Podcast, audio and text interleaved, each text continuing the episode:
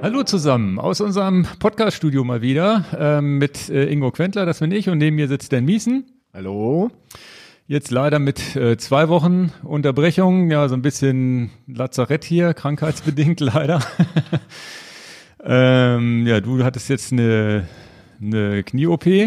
Richtig, Meniskus. Letzte Woche. Meniskusriss, genau. Und äh, würde ich jetzt auch nicht mehr tauschen wollen, ne?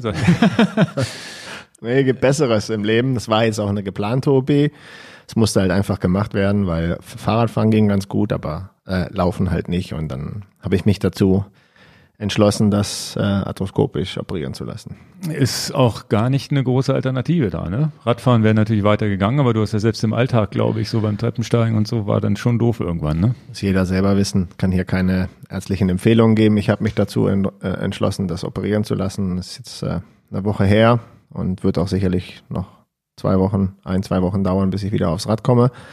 Hab mir aber schon ein ganz besonderes Rad ausgesucht und ein lieber Lieferant hat mir ein passendes E-Bike als Gravelbike geliefert und da habe ich gedacht, das ist eigentlich jetzt auch der perfekte Moment, dieses Rad zu testen. ja, nicht, Überraschung kommt. Mehr fährst. Na, doch, doch, aber ich denke, für die Anfänge wieder Gravelbike zu fahren, nehme ich es jetzt mal mit Motorunterstützung und ähm, nutze die Chance auch darüber dann zu berichten. Das ist ja ein, ein echter echter Fall im Leben. Ja, Jetzt muss nicht jeder ein kaputtes Knie haben, um ein E-Gravelbike zu fahren, ja. aber ähm, das ist meine Überlegung. Na gut, okay. Also heute haben wir auch mal wieder ein Hauptthema, worüber uns wir sprechen wollen. Helme? Vor, ja, genau. Das Thema Kopf, Helm, Schutz, was auch immer damit alles mit zusammenhängt. Ich mache wieder Minutenangaben unten in die Beschreibung oder in die Shownotes rein. Ja. So dass ihr euch hier rumnavigieren könnt und diesen, diesen ganzen Smalltalk, den wir jetzt vielleicht vorweg machen, da sprechen wir über einige kleine Themen, Fragen und so von, von Hörern, ähm, dass ihr das überskippen könnt oder auch das Thema später mal wiederfinden könnt. Und auch nochmal ein Hinweis, äh, schickt uns Fragen gerne an podcast.enjoyyourbike.com oder in die YouTube-Kommentare. Das ist eigentlich sind so die beiden Wege, wo am meisten zurückkommt derzeit.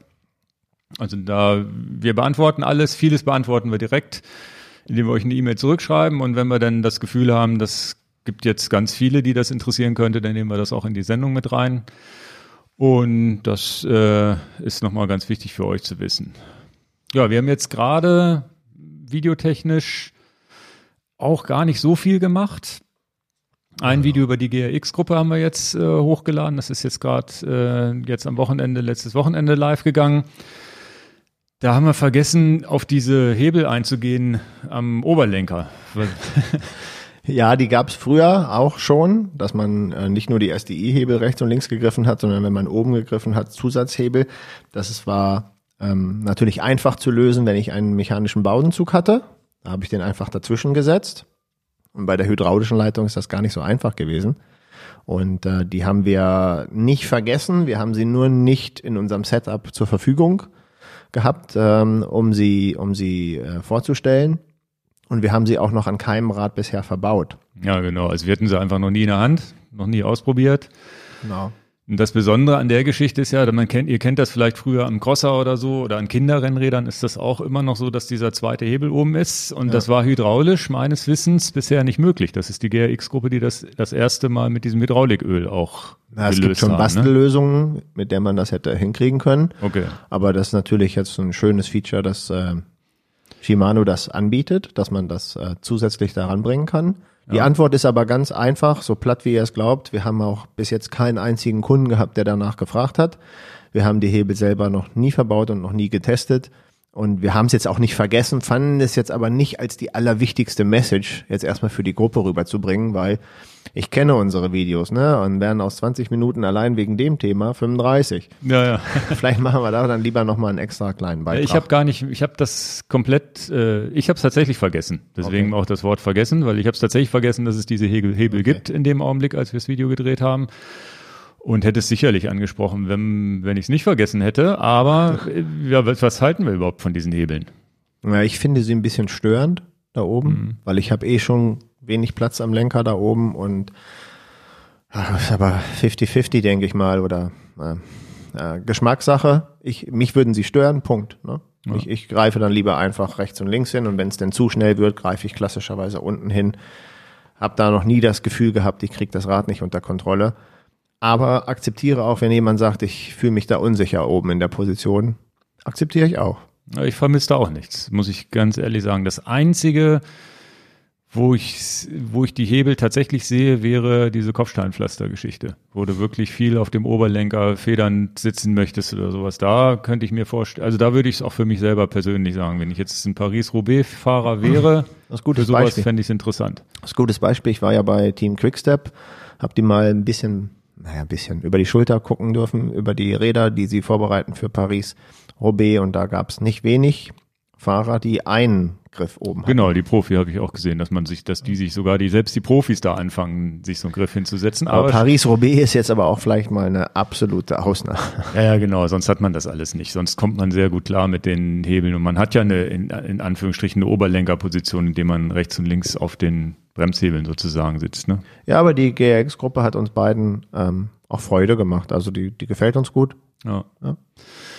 Ja, dann habe ich ein Video zur GoPro Hero 8 gemacht, nachdem ich wirklich relativ lange mit der gearbeitet hatte. Mhm. Da hat sich jetzt wirklich von der 7 zur 8 auch im Gehäuse nochmal was geändert. Ist ja für dich auch interessant, weil du natürlich auch GoPro-Filmer bist. Ich denke, genau. du hast die Videos ja auch wahrscheinlich schon genau, gesehen. habe ich schon gesehen. Und während des Films, was echt hoch interessant war, habe ich ja dann so ein, habe ich dann gemerkt, dieses Time Warp Feature, das ist ja sozusagen eine Mischung aus Timelapse und Schnellvorlauf-Video, äh, was äh, finde ich für uns Radfahrer eigentlich eine der coolsten Aufnahmen ist, die es so gibt. Da haben sie halt mit haben sie eine automatische Funktion reingemacht und das habe ich so auch so mitbekommen. Ja, Autofunktion bei Time Warp haben sie auch ganz relativ äh, schlank beworben, aber ich habe es halt mitbekommen. Das ist eigentlich aber, ein Killer-Feature. Ja, ja, genau. Und wo ich dann dachte, ja gut. Und dann bin ich aber auch so ein Typ, wo der dann denkt, na ja, wofür brauche ich denn den Scheiß jetzt mit der, also normalerweise die automatische Intelligenz von irgendwelchen Geräten, die irgendwie was machen. Meistens ist das ja nie so, als würde man es selber im Griff haben. Ja. Und dann hatten, habe ich da die erste Aufnahme habe gesagt, das ist ja krass, habe das mal verglichen mit der mit einer normalen Aufnahme gegenüber dieser automatischen und das ist das ist ein echter Gewinn gewesen. Das war dann wirklich während des Videodrehs oder während des Schneidens. Ich habe das Material ja auf dem auf dem Computer gesagt, okay, da muss ich ein zweites Video draus machen, habe dann das, äh, die, die Testaufnahmen da auch nochmal in so einem zweiten Video wirklich genau erklärt, was wie jetzt passiert. Das müsst ihr euch auf jeden Fall mal angucken, wenn ihr da Interesse dran habt, weil da ist so viel Gehirnschmalz drin. Also es ist nicht einfach nur, dass es um Time Warp geht, sondern da ist wirklich, wenn man dann in so langsamen und schnellen und also wirklich, das wird und der Algorithmus muss relativ kompliziert sein, weil es, es geht nicht einfach so, du wirst langsamer und das Video wird schneller, sondern ähm, manchmal wirst du auch langsamer und das Video wird langsamer, weil er merkt, oh, sonst also in dieser Baustelle habe ich so eine, so eine, so eine Situation gehabt, wo man in so einer Baustelle gefahren ist, extrem langsam. Hab's gesehen. Und das Video ist auf einmal auch langsamer geworden, so dass man auch die, die, die Situation da erfassen konnte. Das ist die, die tatsächlich ein verstecktes Killer-Feature und äh, da dürft ihr gerne den Ingo in dem Video noch einen extra Daumen für geben, weil er sich so viel, weil er sich so viel Arbeit macht. Das muss man wirklich sagen. Also da, selbst ich bin beeindruckt von der Arbeit, die du dir damit gemacht hast.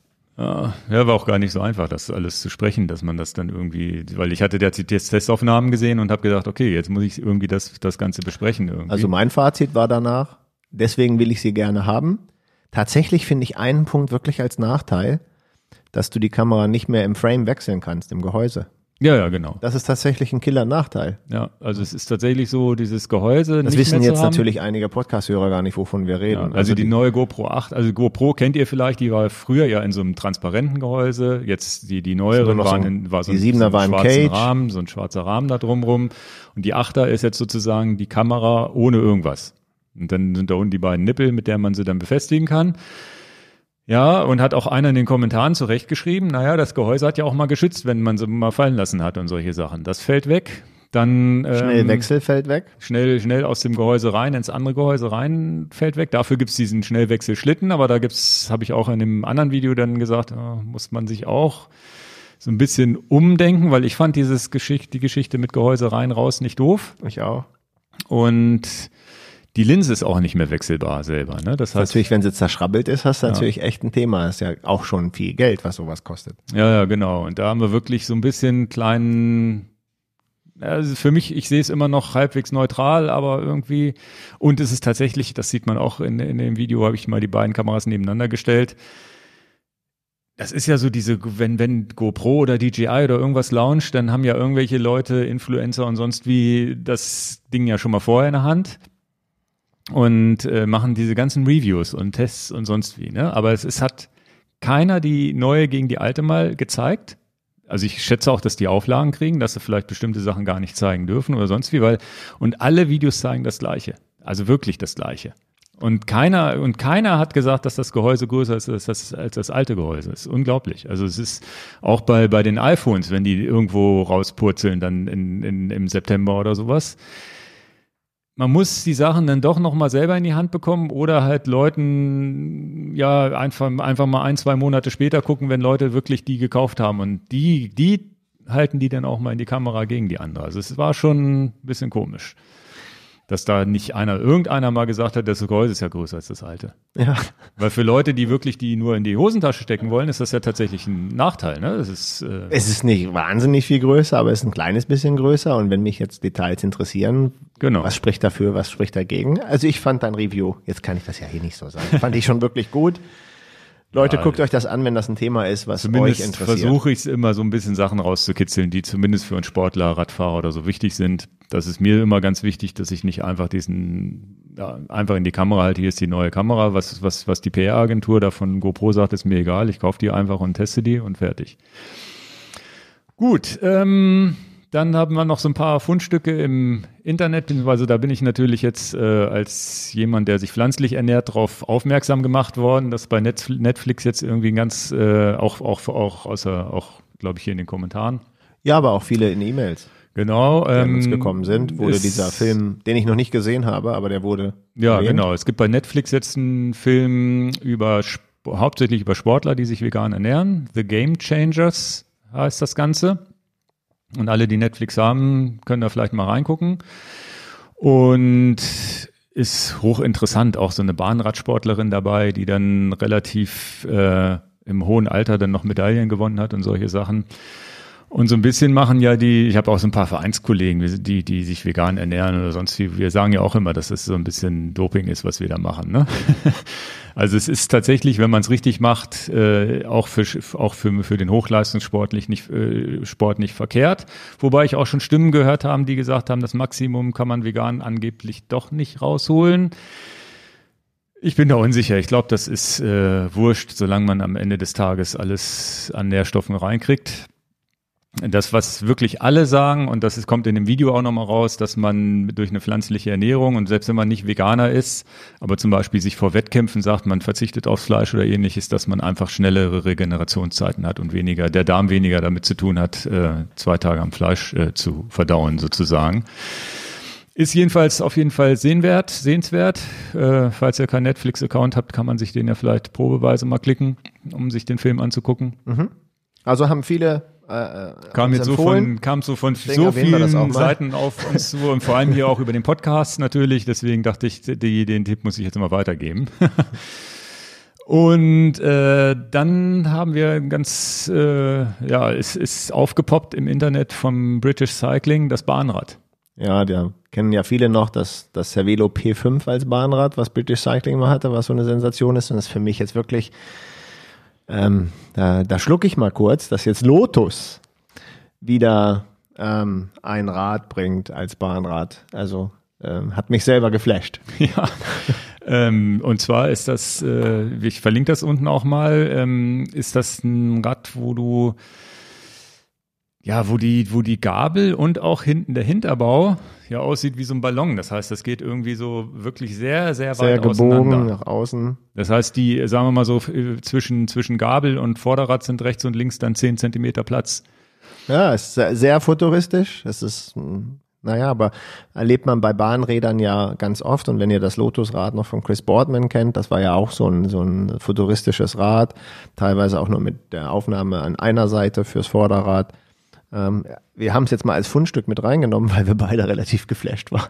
Ja, und das Video war auch wirklich gut, deswegen verlinken wir es jetzt hier auch. Genau, und da geht es auch so ein bisschen hinter die Kulissen, wie sie das Ganze ja mit, mit, mit der Aerodynamik machen, wie das Ganze gebaut wird. Also man sieht auch sehr schön einige ähm, Fertigungs. Äh, ja, so ein bisschen Background-Szenen. Naja, so ein bisschen, ne? So ein bisschen, ne? Das ist aber, naja, das, äh, wir hatten mal, äh, wir hatten ja auch mal den, den Gerard Vroom hier, der gesagt hat, na, warum hatten das, äh, wir haben ja das äh, über die Torno-Kurbel mal ein Video ja, gemacht, wie ja. bei 3T in, in Italien diese Kurbel gemacht wird aus Carbon. Wo er meinte, äh, eigentlich das interessanteste Video auf unserem Channel. Genau. Ne, weil man nicht, weil man genau sieht, wie die Layer zusammen, wie das Ganze dann. Nicht, nicht alles bis ins letzte Detail. Wir haben ein paar Sachen natürlich absichtlich genau, wir rausgenommen. Durften nicht alles, aber wir durften sehr, sehr, sehr viel machen. Ja. Ich schreibe mir das mal auf, ob ich das, dass ich da vielleicht nochmal den Link, Link unten reinmache. Und der Girard hatte dann zum Beispiel auch so gesagt, er versteht gar nicht, dass das nicht total viral geht, so ein Video. Ja. Ähm, weil da ja schon relativ viel Tricks und Kniffe mal so zu sehen sind, wie etwas gebaut wird. Deswegen vielleicht linken wir es nochmal rein, das Torno-Video.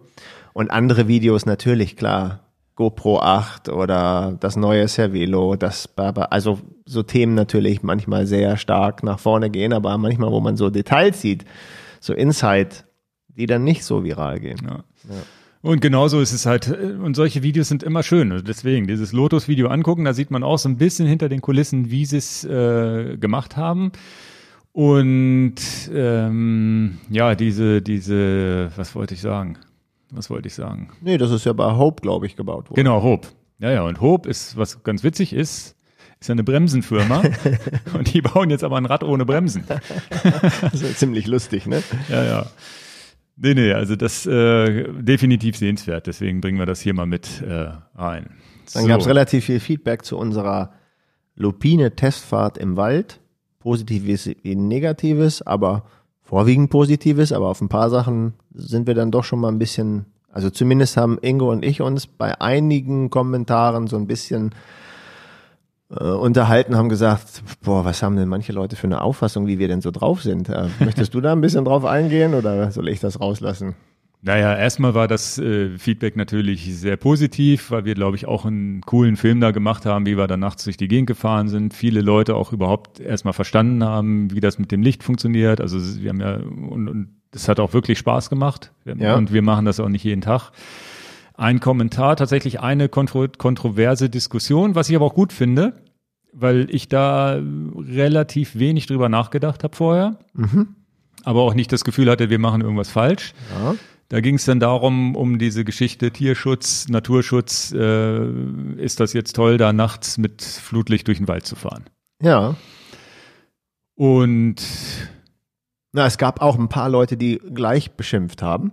Ja? Ja, naja, so nach dem Motto, ist euch eigentlich klar, was ihr da mit den Tieren macht? Und dann gab es ein paar Leute, die das sehr sachlich aufgefasst ja, haben. Ja, also war, war überwiegend konstruktiv, fand ich das konstruktiv, schon. Genau. Ja, ja. Und ja, dann, dann haben wir uns natürlich tatsächlich hier intern, man nimmt sich ja das dann doch zu Herzen und sagt, naja, gucken muss man ja doch mal drüber nachdenken. Zumal ähm, ich oder wir ja auch umweltmäßig jetzt versuchen, nicht so die kompletten Idioten zu sein. Und ja, haben, haben, sind bis dahin gegangen, dass wir mal einen Förster angerufen haben. Ne? Und zwar bei zwei verschiedenen sogar. Ja. Also einmal, einmal haben wir einen in unserem eigenen Bekanntenkreis, der einen ja. eigenen Wald und nicht klein besitzt, den haben wir gefragt. Und dann habe ich aber auch bei den Landesforsten angerufen, bei letztendlich der, der, der obergeordneten Dienststelle und habe ja. halt einfach mal, das fand ich halt wichtig, wollte das nachrecherchieren. Wie ist denn eigentlich mal so die Meinung die man dann vielleicht mal als offizielle Meinung sehen kann. Ja. Und äh, ja, da sind, oh, das ist ja, Aber da ich, ist so viel, da ist bevor, so viel. Also die Kritik war, glaube ich, letztendlich, dass man, glaube ich, die, die Wildruhezeiten stören könnte.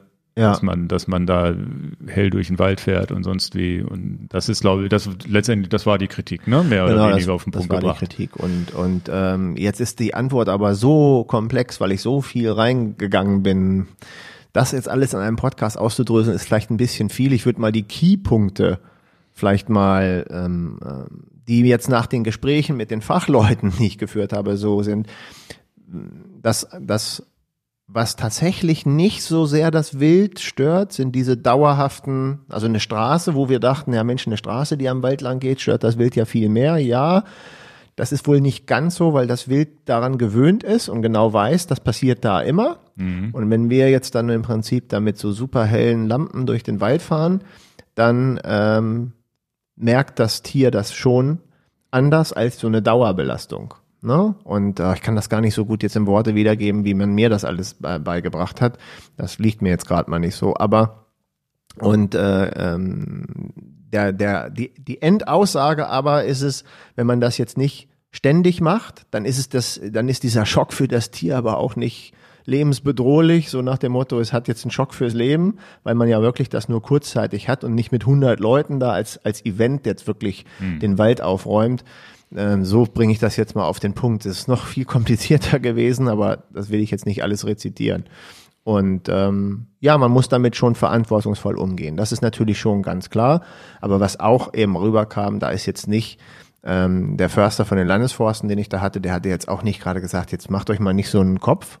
Na, wir machen uns auch nicht einen Kopf, wir wollten halt nur hinterfragen. Mhm. Ja, und das war jetzt so, das, das finde ich auch das heißt, das, das, letztendlich ein bisschen beruhigend, dass man dann, wir sind beide sehr tierliebend, wir passen schon sehr gut auf mit Tierwohl. Das, einige haben das mitgekriegt, dass ich Vegetarier bin, du bist Veganer.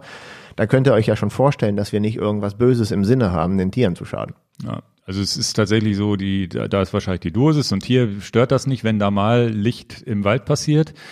Und da ist wohl auch wichtig, was, äh, dass man dann doch auf diesen Wegen bleibt, wo man, genau. wo auch tagsüber wir Menschen, Tiere rumlaufen, weil dann wissen die, aha, da ist jetzt mal ein beleuchtetes Tier oder ein Fahrrad unterwegs. Sie hören ja auch die Geräusche, die hören ja die ja. Geräusche des Fahrrads, Gut, was sie tagsüber Punkt. auch kennen. Ja. Mhm. Guter Punkt, ähm, den der, den der Förster mir gesagt hat, weil wir ja auch noch eine Enjoy Your Camera Abteilung hier haben, die sich mit Fotografie be beschäftigt. Er sagte, ja, ähm, wo man aufpassen muss, ist Leute, die dann nachts fotografieren wollen und dafür dann aber auch noch ein bisschen ins Gebüsch gehen und den Hauptweg praktisch verlassen und dann so ein bisschen in den Wald reingehen. Er sagte, das stört viel mehr. Mhm.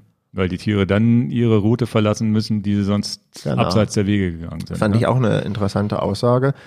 Jedenfalls habe ich mich dann unheimlich viel noch im Umkehrschluss mit Landschaftsschutzgebieten und Naturschutzgebieten und den Unterschieden zwischen den beiden ähm, äh, beschäftigt und habe dann äh, tatsächlich über diese Umwege, über die Landesforsten, bin ich dann auf viele Kato äh, äh, Institute gekommen, die praktisch die, die, die unsere Gegend kartografieren und dann einteilen in diese Gebiete.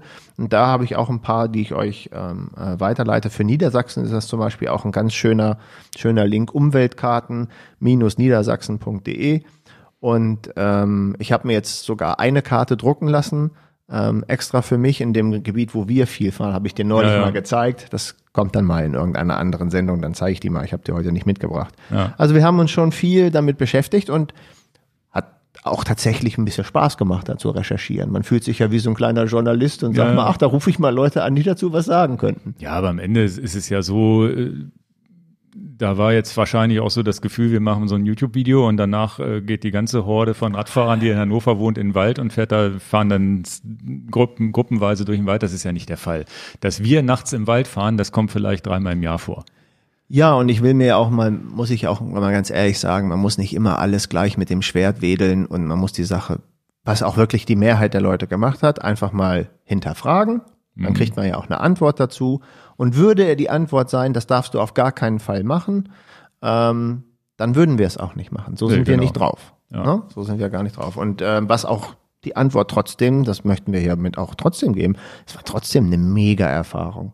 Hat genau. super viel Spaß ja. gemacht. Ja. Also jetzt das alle vier Wochen vielleicht mal im Winter jetzt zu machen, um dann praktisch diese vier Fahrten im, übers Jahr mal zu haben. Toll. Mhm. War gut. Ja. Gut, nee, das wollten wir auf jeden Fall mal äh, ansprechen. Wo wir schon bei diesen Lampen sind, äh, hochinteressanter Kommentar, was ich äh, was selber zumindest war mir das nicht so bewusst, dieses sogenannte Whiteout-Problem. Ja. Da geht's jetzt darum, Helmlampe oder halt normale Fa Fahrradlampe am, am, am Rahmen, am Lenker. Und da hat, hat tatsächlich einer gesagt, ja, es gibt einen entscheidenden Vorteil, die Lampe am Lenker zu haben, nämlich dass, äh, wenn Nebel ist oder wenn es regnet, eine Helmlampe, dann hat man sozusagen das äh, Licht direkt vorm Auge und kann nichts mehr sehen, in Anführungsstrichen. Ja. Während je tiefer die Lampe liegt, desto weniger hat man dieses Problem, dass, ja. Super Argument. Ganz also, toller Beispiel. Sagen wir mal so, das Licht streut, das Licht strahlt den Nebel an und strahlt auch die Regentropfen an und in dem Augenblick reflektiert helles Licht zurück und du kannst nichts mehr sehen. Also du weißt es aus sozusagen. Und je tiefer, er meinte sogar am besten muss es, muss, äh, muss die Lampe sogar unten auf Gabelhöhe sein. Ja. Das heißt, da macht durchaus Sinn, dann doch äh, lieber eine Fahrradlampe, wie die, ja, wie ich jetzt mit der SL da unterwegs bin, am, am Lenker zu montieren. Nochmal ein kleines, ja, nochmal ein kleines Thema, wo wir gar nicht was was man kennt mit einer Helmlampe, was, wo man aber irgendwie gar nicht das. Ist ja nicht drauf eingegangen. Ja, vor allem diesen Begriff äh, Whiteout, äh, Whiteout fand ich ganz interessant. Ja. Der war natürlich, ja, das ist immer das Schöne am Englischen, die treffen dann solche Sachen immer der Nagel auf den Kopf. das ist äh, bei der Sprache immer relativ einfach. Mit dem Weiß aus äh, würde schon wieder in Deutschen nicht funktionieren. Gut, und dann haben wir ganz, ganz viel Feedback für dich. Äh, du hattest letzten, in der letzten Sendung nochmal nach der Tracking-Geschichte. Da mache ich jetzt zumindest mal hier auch einen Minutenmarker rein. Ähm, ja, Tracker, wo bin ich, wenn mir was passiert? Genau, und da haben wir auch viel Feedback sehr bekommen. Sehr viel Feedback. Natürlich gab es unheimlich viel Feedback, wie ich das mit dem Handy löse, wie ich das mit dem mit der Kopplung mit meinem Tacho, ob Garmin oder Wahoo. Diese, aber, da aber das hat nicht das war ja genau das, das da bist du ja vom Netz abhängig. Genau. Also vom, vom Internet, Edge, äh, 3G, 4G ja, oder sowas. Ne? Das Ergebnis sind jetzt zwei Lösungen. Eine, für die ich mich jetzt entschieden habe und eine Lösung, die sehr viele bevorzugen, die ich auch gut finde und auch danke für den Link nochmal. Das, was die, die, die Kernlösung äh, ähm, für, für das Problem ist, dass man Find Me Spot EU ist eine Seite, wo man so einen Tracker äh, kaufen kann, der über Satelliten bidirektional funktioniert. Du musst aber natürlich den Service dazu buchen. Also das scheint jetzt, um es kurz zu machen, eine Lösung zu sein, die mir sehr zusagt. Mhm. Und dann bin ich noch über was anderes gestolpert, für das habe ich mich jetzt entschieden. Ähm, das ist ein kleiner Tracker, ein ganz normaler GPS-Tracker, der funktioniert nicht über Satellit. Das ist der Nachteil. Ähm, der funktioniert nach wie vor noch über GPS, hat aber eine ganz entscheidende Funktion. Es ist, und ich bin darauf aufmerksam geworden über Leute, die so Wetterballons steigen lassen und die dann irgendwann mal finden müssen. Und da gibt es einen Anbieter, der diesen Tracker im Sortiment hat, heißen Stratoflights. Die machen halt so Modellbausätze, um selber Wetterballons mit einer GoPro in den okay. Himmel zu jagen. Und irgendwann, wenn der dann wieder gelandet ist, dann musst du den ja auch finden können. Ja, ja. Und das ist im Prinzip genau die Anwendung, die ich auch suche. Und ähm, in, mir geht's ja darum, dass ich möglichst auch wenig Kosten im Folge, also so, so, so 60 Euro Jahresgebühr, die es jetzt hier bei dem ähm, Find Me Spot gibt, das ist alles bezahlbar, das kann man alles machen. Aber ich hatte jetzt so eine, so eine Zwischenlösung mir genommen, das ist im Prinzip ein GPS-Tracker, da steckst du eine SIM-Karte rein mhm. und dann hast du natürlich gar keine Kosten. Du kaufst einfach so eine normale SIM-Karte, halt einfach für wahrscheinlich dann 10 Euro und äh, die lässt du dort drin und ich werde da auch nochmal den Test nochmal vielleicht als YouTube-Video mal machen als Idee. Vielleicht finden dann das andere Leute ja auch interessant.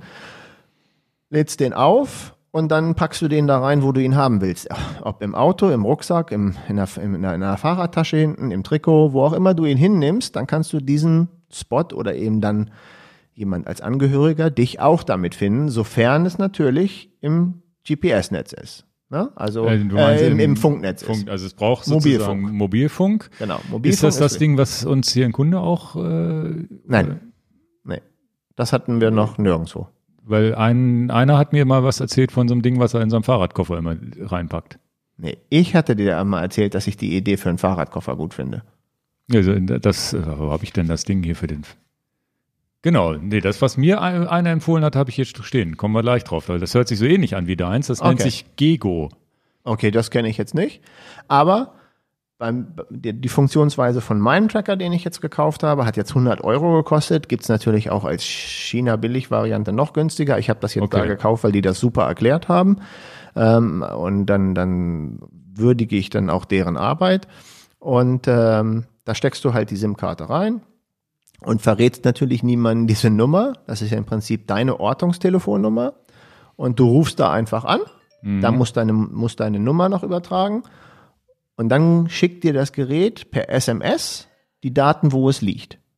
Okay. Das heißt, das Gute an der Sache ist, jetzt nehmen wir mal an, denn verunglückt irgendwo im Wald, wir wissen nicht, wo er liegt, dann könnte, äh, könnte man jetzt im Prinzip jedem, der jetzt für diese Suche beauftragt ist, bis hin zur Polizei, wem auch immer, und den Freundeskreis sagen, hier, diese Nummer, ruft die kurz an, kriegt er die Standdaten. Das heißt, mhm. man könnte von vielen Bereichen auf diesen Zielort zugehen und ja. du hättest das fand ich halt ziemlich Aber gut. das wäre mir jetzt zu unsicher. Dann kann ja, ich ja, auch, also kann ich auch gleich du hast keine Satellitenempfang.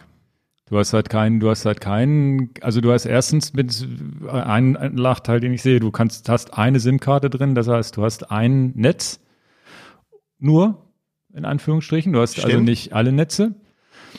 Und ja, eben halt Netz. Ne? Oben in den genau. Alpen, wenn du Pech hast genau. und kein Funkturm steht, hast du halt. Äh, da würde ich diesen Find Me-Spot dann da, genau. dafür nehmen. Und dieses Gigo-Teil, was das, das, das war, das war der Thomas, das war tatsächlich Thomas, äh, ein Kunde von uns, ein S5-Kunde, der hier war, aus Berlin. Schöne Grüße.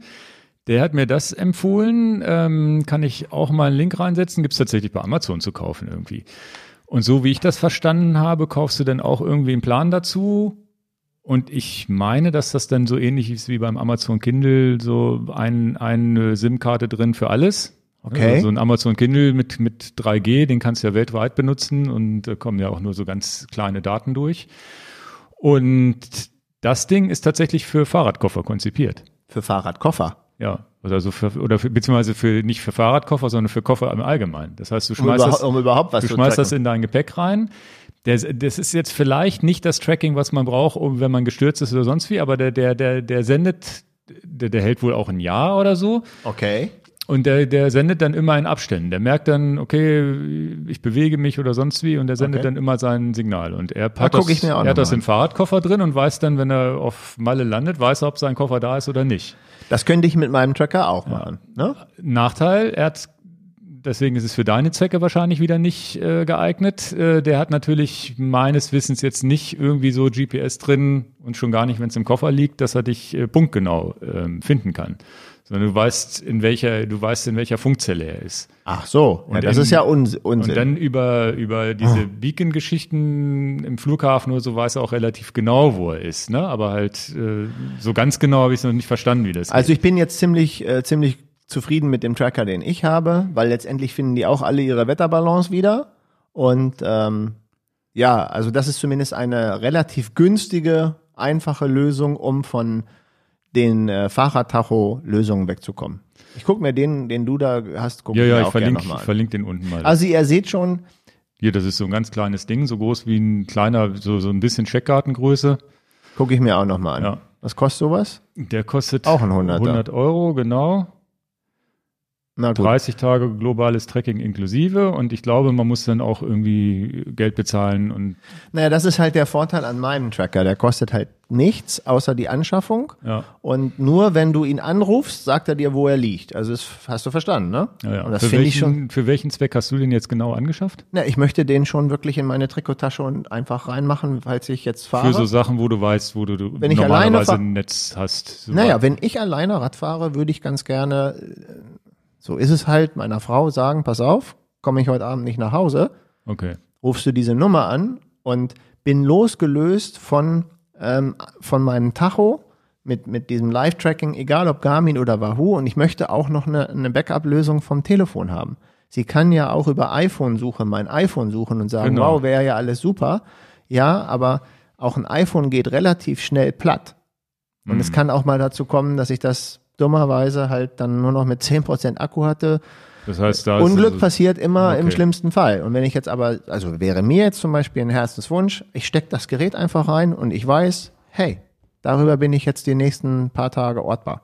Na, interessant. Ich finde das okay. gut. Jeder hat so einen anderen Sicherheitsanker. Und ich habe auch gar keine Lust, irgendwas das, was mir auch sehr gut gefällt, ist, ich muss halt nichts weiter machen, als dieses Ding mitnehmen. Ich brauche keinen Service starten. Das stört mich sowieso. Hm. Ich möchte nicht auf meinem, auf meinem Tacho sagen, ich möchte jetzt meinen, also welchen Tacho auch man immer benutzt. Ich möchte da gar nicht interagieren. Hm. Ja, da wäre ich jetzt komplett entspannt, dass ich sagen würde, wenn ich diese Funktion haben wollte, würde ich hier, Wahoo schickt automatisch eine E-Mail, wenn ich losfahre über die App. Genau. Mehr würde ich gar nicht machen. Meine Frau hatte iPhone-Suchen noch und so. Genau. iPhone-Suche haben wir auch, aber ich finde da das besser mit dem Gerät. Entspannt mit, mehr brauche ich nicht. Es sei, weil Handy habe ich tatsächlich, zumindest beim Radfahren immer dabei, beim Laufen wieder nicht. Ne? Ja. Eine Tracking-Lösung kam dazu noch, was ich hochinteressant war, was aber auch wahrscheinlich ähm, ja nicht das Richtige für dich ist. ähm, Simi Mai, also so ein Seenotsensor. Ja, ja, da haben wir schon drüber geredet. Genau, Not äh, gibt's bei Wikipedia auch, das verlinke ich auch, Notfunk ja. Barke ist wohl ja. der Fachbegriff dafür. Es hat Mhm. Erzähl ruhig erstmal und dann sage ich dir den königlichen Nachteil natürlich. Ja, ja, genau. Und es kam von Jörg, vielen Dank. Mit dem habe ich auch viel E-Mails hin und her geschickt. Er hat sowas dabei gehabt, als er im Outback in, in Australien unterwegs war, wo nämlich überhaupt nichts mit Netz mehr ist oder sonst wie. Und diese Seenotbarken sind wohl so, wenn du die aktivierst, dann fangen die an zu funken und jedes Schiff, jedes Flugzeug und sonst wie empfängt ein SOS-Signal. Kann man, glaube ich, auch einstellen, was genau er dann sendet an SOS-Signal. Jedenfalls mehr passiert aber auch nicht. Es ich glaube, die ein, Schwimmwesten, sowas, die haben sowas auch genau, teilweise schon. Es kommt ein SOS-Signal und dann, das ist jetzt die große Frage, ob dann, wenn so irgendwo so ein SOS-Signal gefunden wird, auch an Land oder ob nun an Land oder am Wasser, ob dann sofort gesagt wird, okay, da müssen wir einen Hubschrauber hinschicken. Mhm. Das ist so die, so, glaube ich, so wie ich es verstanden habe, die Idee dahinter. Das Ding fängt an zu senden, sendet einen Standort und dann musst du natürlich Glück haben, dass da irgendwie ein Flugzeug über dir lang fliegt, der dort was das empfängt. Und dann geht's los mit den mit Vollalarm. So habe ich es verstanden. Du musst dieses Ding aber aktivieren. Genau. Und da ist mein mein Punkt ist, ähm, ich penetriere das vielleicht, aber ich drehe eine Radelle mit meinem Fahrrad und liege dann da und kann mich nicht mehr rühren und nicht mehr drehen und kann diesen Knopf nicht mehr betätigen oder bin bewusstlos. Genau, das ist, das ist der große Nachteil. Du musst es aktivieren und das hatte der Jörg auch geschrieben, der sich da so ein bisschen mit befasst hat. Die, die, die meisten Fehlalarme, die kommen wohl aus den Müllkippen.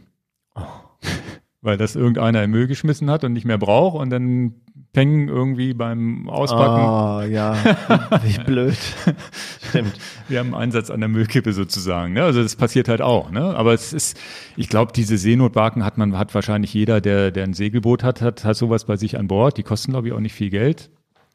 Aber das ist so eine Sache, an die man überhaupt gar nicht denkt. Wir denken alle an Mobilfunk und Satellit, aber da gibt's halt noch diese Geschichte, dass da so ein Netzwerk steht.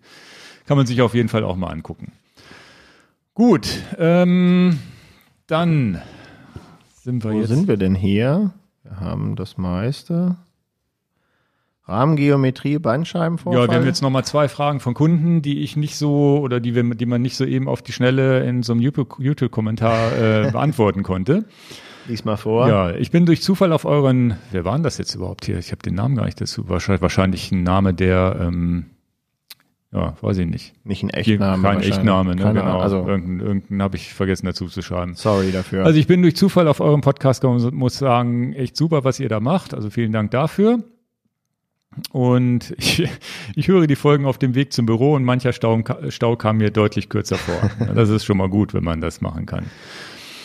Vielleicht könnt ihr ja mal was über Rahmengeometrien machen. Ja, das Thema Bikefitting kommt sicherlich auch irgendwann nochmal richtig äh, im Detail.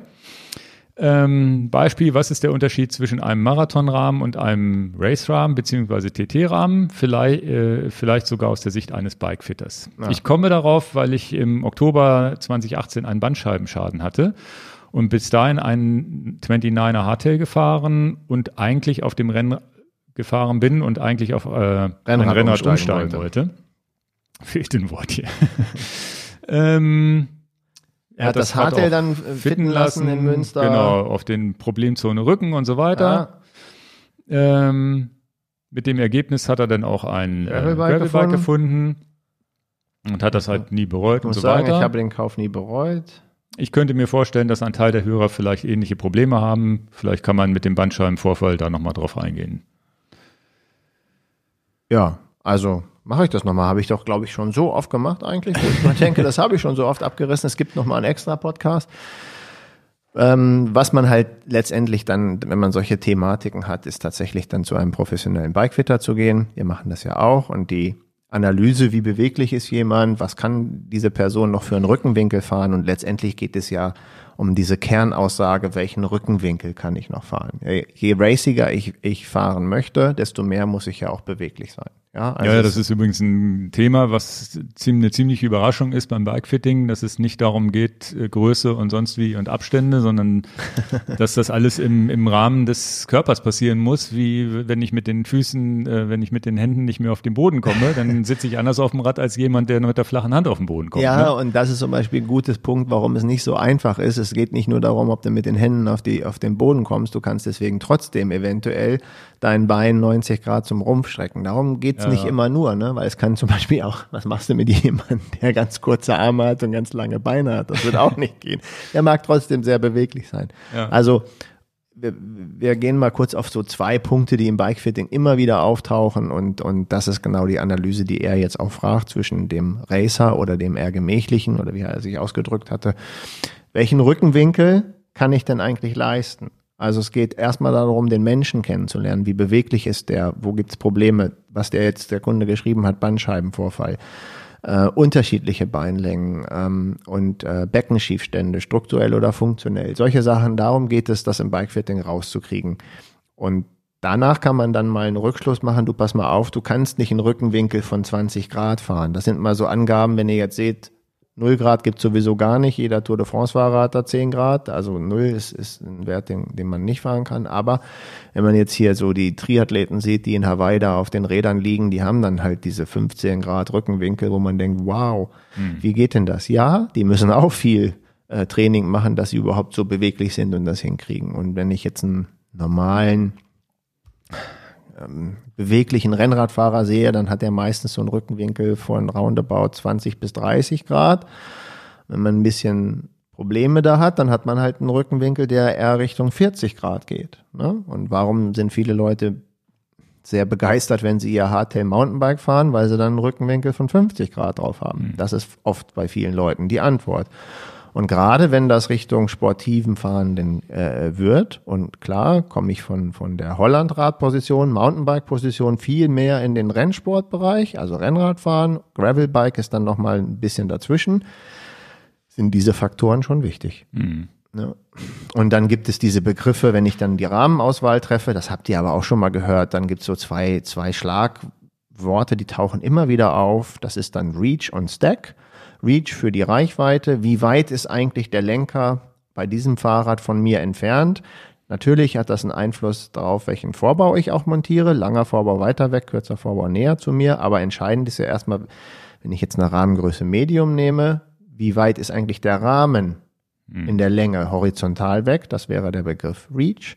Vom Tretlager gemessen und vom Tretlager gemessen nach oben ist dann jetzt nicht wichtig, wo ist meine Sattelklemme, wie früher, ja. Wenn du da früher einen Diamantrahmen hattest, der war dann 55 Zentimeter, ja, dann war der 55 Zentimeter lang und 55 Zentimeter hoch. Heute ist das Geschichte mit geslopten Rahmen, wo der Rahmen so abfallend ist. Mhm. Du weißt, wovon ich rede, aber die Zuhörer vielleicht alle nicht. Das heißt, wie hoch mein Fahrradrahmen eigentlich ist, bis zu dem Punkt, wo die Sattelstütze geklemmt wird, ist nicht ganz so gravierend. Mal hast du eine längere Sattelstütze rausgezogen, mal eine kürzere. Das ist nicht der Punkt. Entscheidend ist, wenn du das von der Erde siehst ähm, oder vom Tretlager gemessen, wo beginnt eigentlich meine Gabel aus dem Rahmen rauszugucken? Das ist eigentlich der entscheidende Punkt vorne. Mhm. Das bestimmt ja, wie hoch ist der Lenker grundsätzlich machbar oder, oder was ist die, die, die Tiefe, die ich dann mindestens vom Rücken fahren müsste. Und Bandscheibenvorfall bedeutet wahrscheinlich so hoch wie möglich, ne? Na, muss man ja, nicht jeder Bandscheibenvorfall ähm, ist da gleich und dann kann man ja das zusammen auch mit dem, mit dem Arzt nochmal absprechen. Mhm. Also ganz entscheidend ist, man darf ja als Bikefitter ja auch, muss ja auch seine Grenzen kennen. Mhm. Also ähm, das, das erlebe ich ja auch häufig, ähm, dass da dann, sage ich mal, das mehr, mehr für uns, wenn ich mir in irgendeinem Punkt mal nicht sicher bin, dann muss ich den Orthopäden hinzuziehen in das Gespräch und sagen, was, was, ja, was hältst du auch davon, von dieser Lösung? Ja, wobei generell ja das Radfahren für, für die Bandscheibe ja wieder gut ist, weil man eine schöne Bewegung hat, die nicht, die keine Stöße verursacht normalerweise. Gutes Beispiel auch mein Knie, ne? Ja. Radfahren ging die letzten drei Monate super, laufen nicht. Ja, ja. Also als Beispiel jetzt. Ja, und dann diese unterschiedlichen Rahmen, Marathon, Race-Rahmen, Aerorahmen heutzutage natürlich auch, ja, die auch sehr racing sind. Das, das sind genau. ja so die Unterschiede, die es gibt und die sind halt entsprechend, wie du es eben gesagt hast, mit diesen ganzen Maßen genau. zum Marathon-Rahmen einfach sitzt man einfach aufrechter. Ne? Das, genau. ist so, so das Hollandrad der Rennräder. Ne? Naja. ja, aber ähm, ganz entscheidend ist, ähm, als ich 18 war, fand ich tiefer gelegte Autos, sportive Fahrwerke auch toll. Heute setze ich mich da freiwillig nicht rein. Was soll denn der Quatsch? Du fandst tiefer gelegte Autos gut? naja.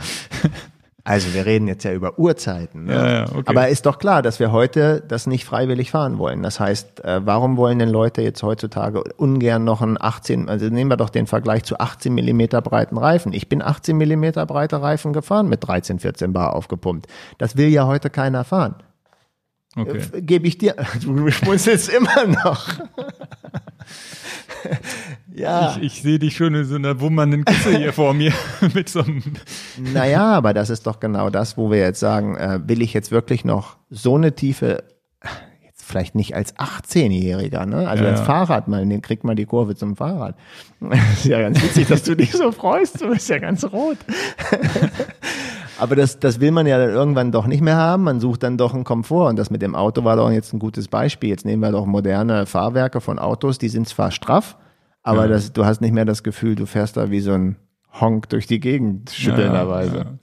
Ja, ja, gut. Also es geht ja bis hin dazu, dass man äh, verschiedene Räder hat. Ne? Wenn mich jetzt mir mein, mein, wobei die Open, glaube ich, ein schlechtes Beispiel sind, weil die gar nicht so aufricht sind. Die sind, haben die eine Marathongeometrie oder sind die fast? Die sind schon gemäßigt. Die haben eine klassische Rennradgeometrie. Ja. Aber was zum Beispiel wir sagen immer Open, es ist halt unsere meistverkaufte Marke. Ne? Ja. Äh, aber der Hinterbau, der federt schon super ein, hinten ja. auch diese Streben. Also ich meine jetzt so vom aufrechten Sitzen ist das. Nein, nein, nein. Das, das, wäre jetzt, jetzt äh, das wäre jetzt nicht für jemanden, ähm, der praktisch so einen starken Bandscheibenvorfall hat, der eher tatsächlich, ja. sagen wir das jetzt mal ein bisschen reißerisch und dafür kann man mich dann auch beschimpfen, der eher mit dem Hollandrad besser unterwegs wäre, was völlig okay ist, dass man jemanden sagt, du pass mal auf, du hast einen so großen Schaden erlitten, ich rate dir davon ab.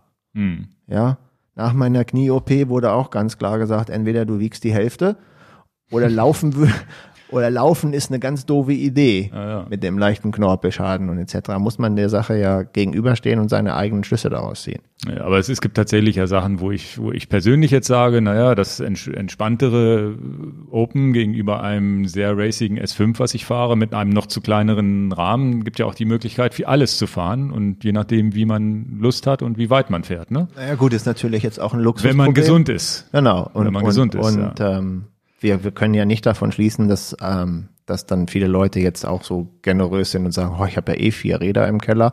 Ja. Das macht es natürlich einfacher. Dann kann man auch mal so einen schnellen Racer dahinstellen, wo man sagt, da fahre ich mal zwei Stunden, wenn ich mal Bock habe, alle zwei, drei Wochen mit. Mhm. Oder mal so ein Triathlon. Oder für die Rennen oder was genau. auch immer, ne? Genau. Und dann habe ich halt viele Alternativen, davon kann man ja auch nicht ausgehen.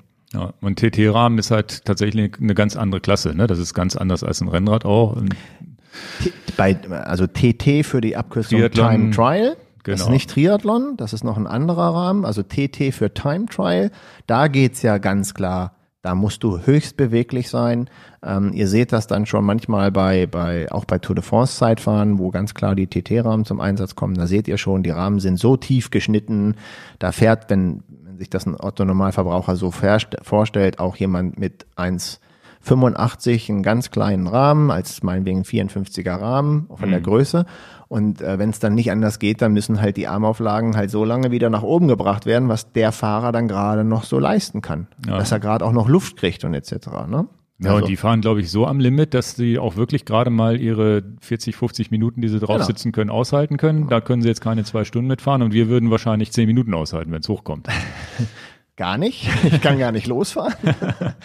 Und da sind ja auch die Unterschiede. Und wenn wir jetzt von TT zu Triathlonrahmen und zu aerodynamischen Triathlonrahmen kommen, dann können wir schon wieder feststellen, dass im Triathlonrahmensektor das ganz anders angegangen wird, weil der Triathlet grundsätzlich natürlich einen aerodynamischen Rahmen haben will, ist ja ganz klar, wenn du da auf, auf, du fährst ja praktisch wie ein Zeitfahren, Einzelzeitfahren, aber du kannst dich auch nicht so in die Grütze fahren, dass du dann gar nicht mehr laufen kannst. Also da muss man ja auch, wenn man jetzt 180 Kilometer auf dem Triathlonrad liegt, trotzdem noch eine einigermaßen gute ja. äh, Position halten, dass man dann auch noch äh, laufen kann und dann im Prinzip auch wieder ein bisschen davon zurückrudert, gerade in dem, in dem Age-Group-Sektor, dem, dem Hobby- und Altersklassenathleten, dass man sagt, pass auf, ich fahre jetzt nicht diesen 20 Grad Rückenwinkel, sondern 30 Grad, weil dann habe ich zwar einen aerodynamischen Nachteil für die Radstrecke, kann aber noch meinen Marathon laufen und muss den nicht gehen. Mhm.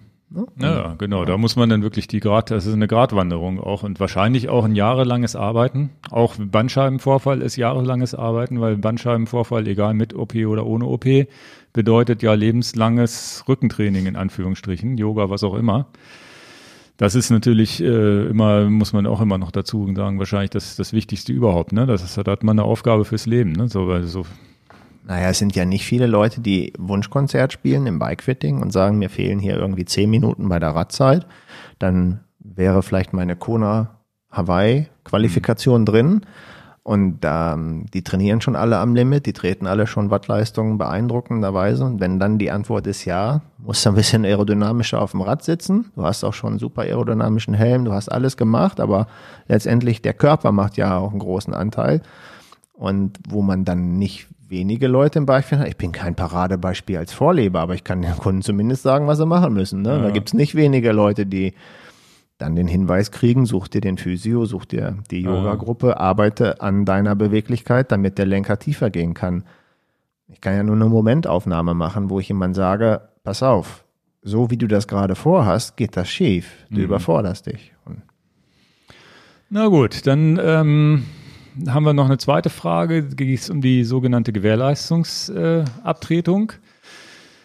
Äh, ähm, also wenn man jetzt bei den Anzeigen für Gebrauchtbikes immer liest, hat noch Garantie, ist ja ganz lustig. Manche Hersteller schließen die Gewährleistungsabtretung allerdings aus. Zum Beispiel hat er jetzt Propain, kenne ich gar nicht, wer das ist.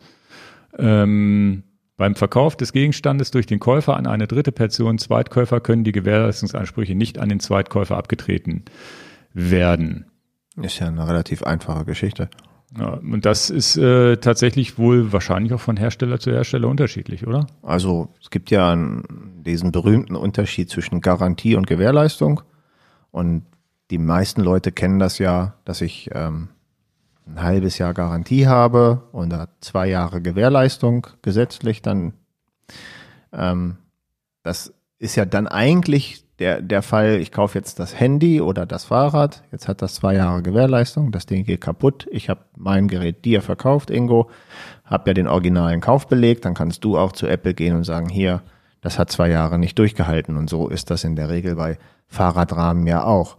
Was ein Unterschied ist, was die Hersteller ja schon machen können. Und ähm, ich, ich kann jetzt nicht für alle Marken sprechen, ich kann die ja nicht alle aufzählen, aber ein gutes Beispiel ist die Firma Cervelo sehr löblich, aber man muss sich an die Spielregeln auch halten. Die bieten eine sogenannte, muss man schon aufpassen, aber äh, lebenslange Garantie, mhm. dass deren Produkte halt nicht versagen. Und das gilt aber mit, mit vielen Bedingungen. Eine Bedingung ist, du musst das bei einem autorisierten Händler erwerben. Lustigerweise sind wir ja eine, also toll, dürft ihr bei uns kaufen. Und der Name, auf den die Rechnung dann äh, ausgestellt wird, das ist der, der den Garantieanspruch hat, den lebenslangen. Und wenn da jetzt in der Rechnung steht, Herr Ingo Quendler, ne? Und du würdest das jemand anders verkaufen in, was weiß ich, Urlaub, fand dein Rad toll, hast du ihm verkauft, dann kann der nicht, wenn das Produkt versagt, diese lebenslange Garantie einfordern. Okay. Also, so sind die Regeln von Cervelo. Der, der mhm. es gekauft hat, der, der in der Rechnung drin steht, der das auch registriert hat. Das ist die nächste Bedingung. Also bei vielen Herstellern ist das so, registrierst du das Produkt nicht, hast du auch nicht diese verlängerte Gewährleistung oder lebenslange Garantie. Das muss man mit jedem Produkt einzeln klären. Das kann man jetzt nicht für pauschal alle Firmen machen. Und ich kenne nicht die Gesetzgebung nee, nee, da von muss man den ganzen, wahrscheinlich also die, die Regelwerke von den, von den ja. anderen Firmen. Ich kann jetzt nur ein Beispiel geben und das habe ich ja eben gerade gemacht. Also sich, wenn man auf die Garantie Wert legt, sich vorher informieren beim Gebrauchtkauf, Gebrauchtkauf hat, äh, wie gesagt, hat ja immer Vor- und Nachteile. Man kriegt ein Fahrrad für einen günstigen Preis, hat aber nicht, weiß nicht, was mit dem vorher gewesen ist. Und wie gesagt, mit den Garantiengeschichten ne, muss man Glück haben, dass überhaupt der Kaufbeleg noch vorhanden ist und solche Sachen. Gibt es ja auch manchmal so Leute, die sowas verbaseln. Das gehört halt dazu beim Gebrauchtkauf. Dass, dass eine Rechnung verbaselt wird, das kann ich 100% nachvollziehen, weil ich auch so ein Schussel bin. Aber bei bei allem, was Kohlefaser oder überhaupt Faserverbundwerkstoffe ist, gebraucht. Ähm, bis hin zum Flitzebogen aus Carbon. Ich wäre mal immer sehr vorsichtig. Hm. Kann ja, jetzt, das ist eine, ein Werkstoff, wo man aufpassen muss. Aha, also andererseits ist es natürlich gut, wenn der nochmal in gute Hände weiter. Also man muss sich genau mit dem Verkäufer, sagen wir mal so, man muss gucken, ob man dem Verkäufer vertraut oder nicht, so wie es halt im Leben immer ist, ne? Ja. Egal. Ne? Man muss ja. gucken, vielleicht nicht gerade am hier in Hannover am Steintor so einen Rahmen kaufen gehen. Das kennen die Leute jetzt als Zuhörer gar nicht. Ja, ja, das ist so, äh, wo vielleicht auch mal die ein oder andere Hehlerware irgendwo auftauchen könnte. Nee, also da einfach vorsichtig sein beim Kauf und genau sich das angucken und normalerweise passiert an so Rädern ja hoffentlich auch nichts. Ne? Naja, also, also besonders die, gefälschten Waren machen das Problem. Ne? Ja, ja. Also wir kommen nachher dazu. Gefälschte Helme, gefälschte Lenker, all das, wo wir unser Leben den, den Produkten anvertrauen. Ich wäre da. Ja. Ich würde dann lieber was vom Vereinskollegen gebraucht kaufen als genau, muss wissen, blind, von wem man blind hat. bei, genau. bei Kleinanzeigen ja. oder auf dem Flohmarkt. Gut, dann sind wir jetzt auch schon beim Hauptthema mhm. zum Thema Helme. Womit fangen wir an? Oh, je, je.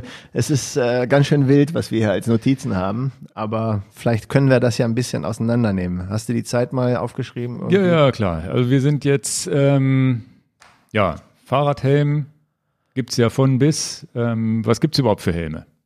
Von schwer bis leicht, von teuer bis billig, äh, von, von Aldi bis hin zu 400, 500 Euro, glaube ich, heutzutage geht das schon. Genau, alle Preisklassen gibt ja. es durch und äh, für jede Fahrradsportart gibt es einen, einen Helm, ob jetzt Rennrad, Mountainbike, Downhill, Dirt, Es gibt für alles einen speziellen Helm und wir wollen bis, versuchen heute. Bis hin zum Motorrad.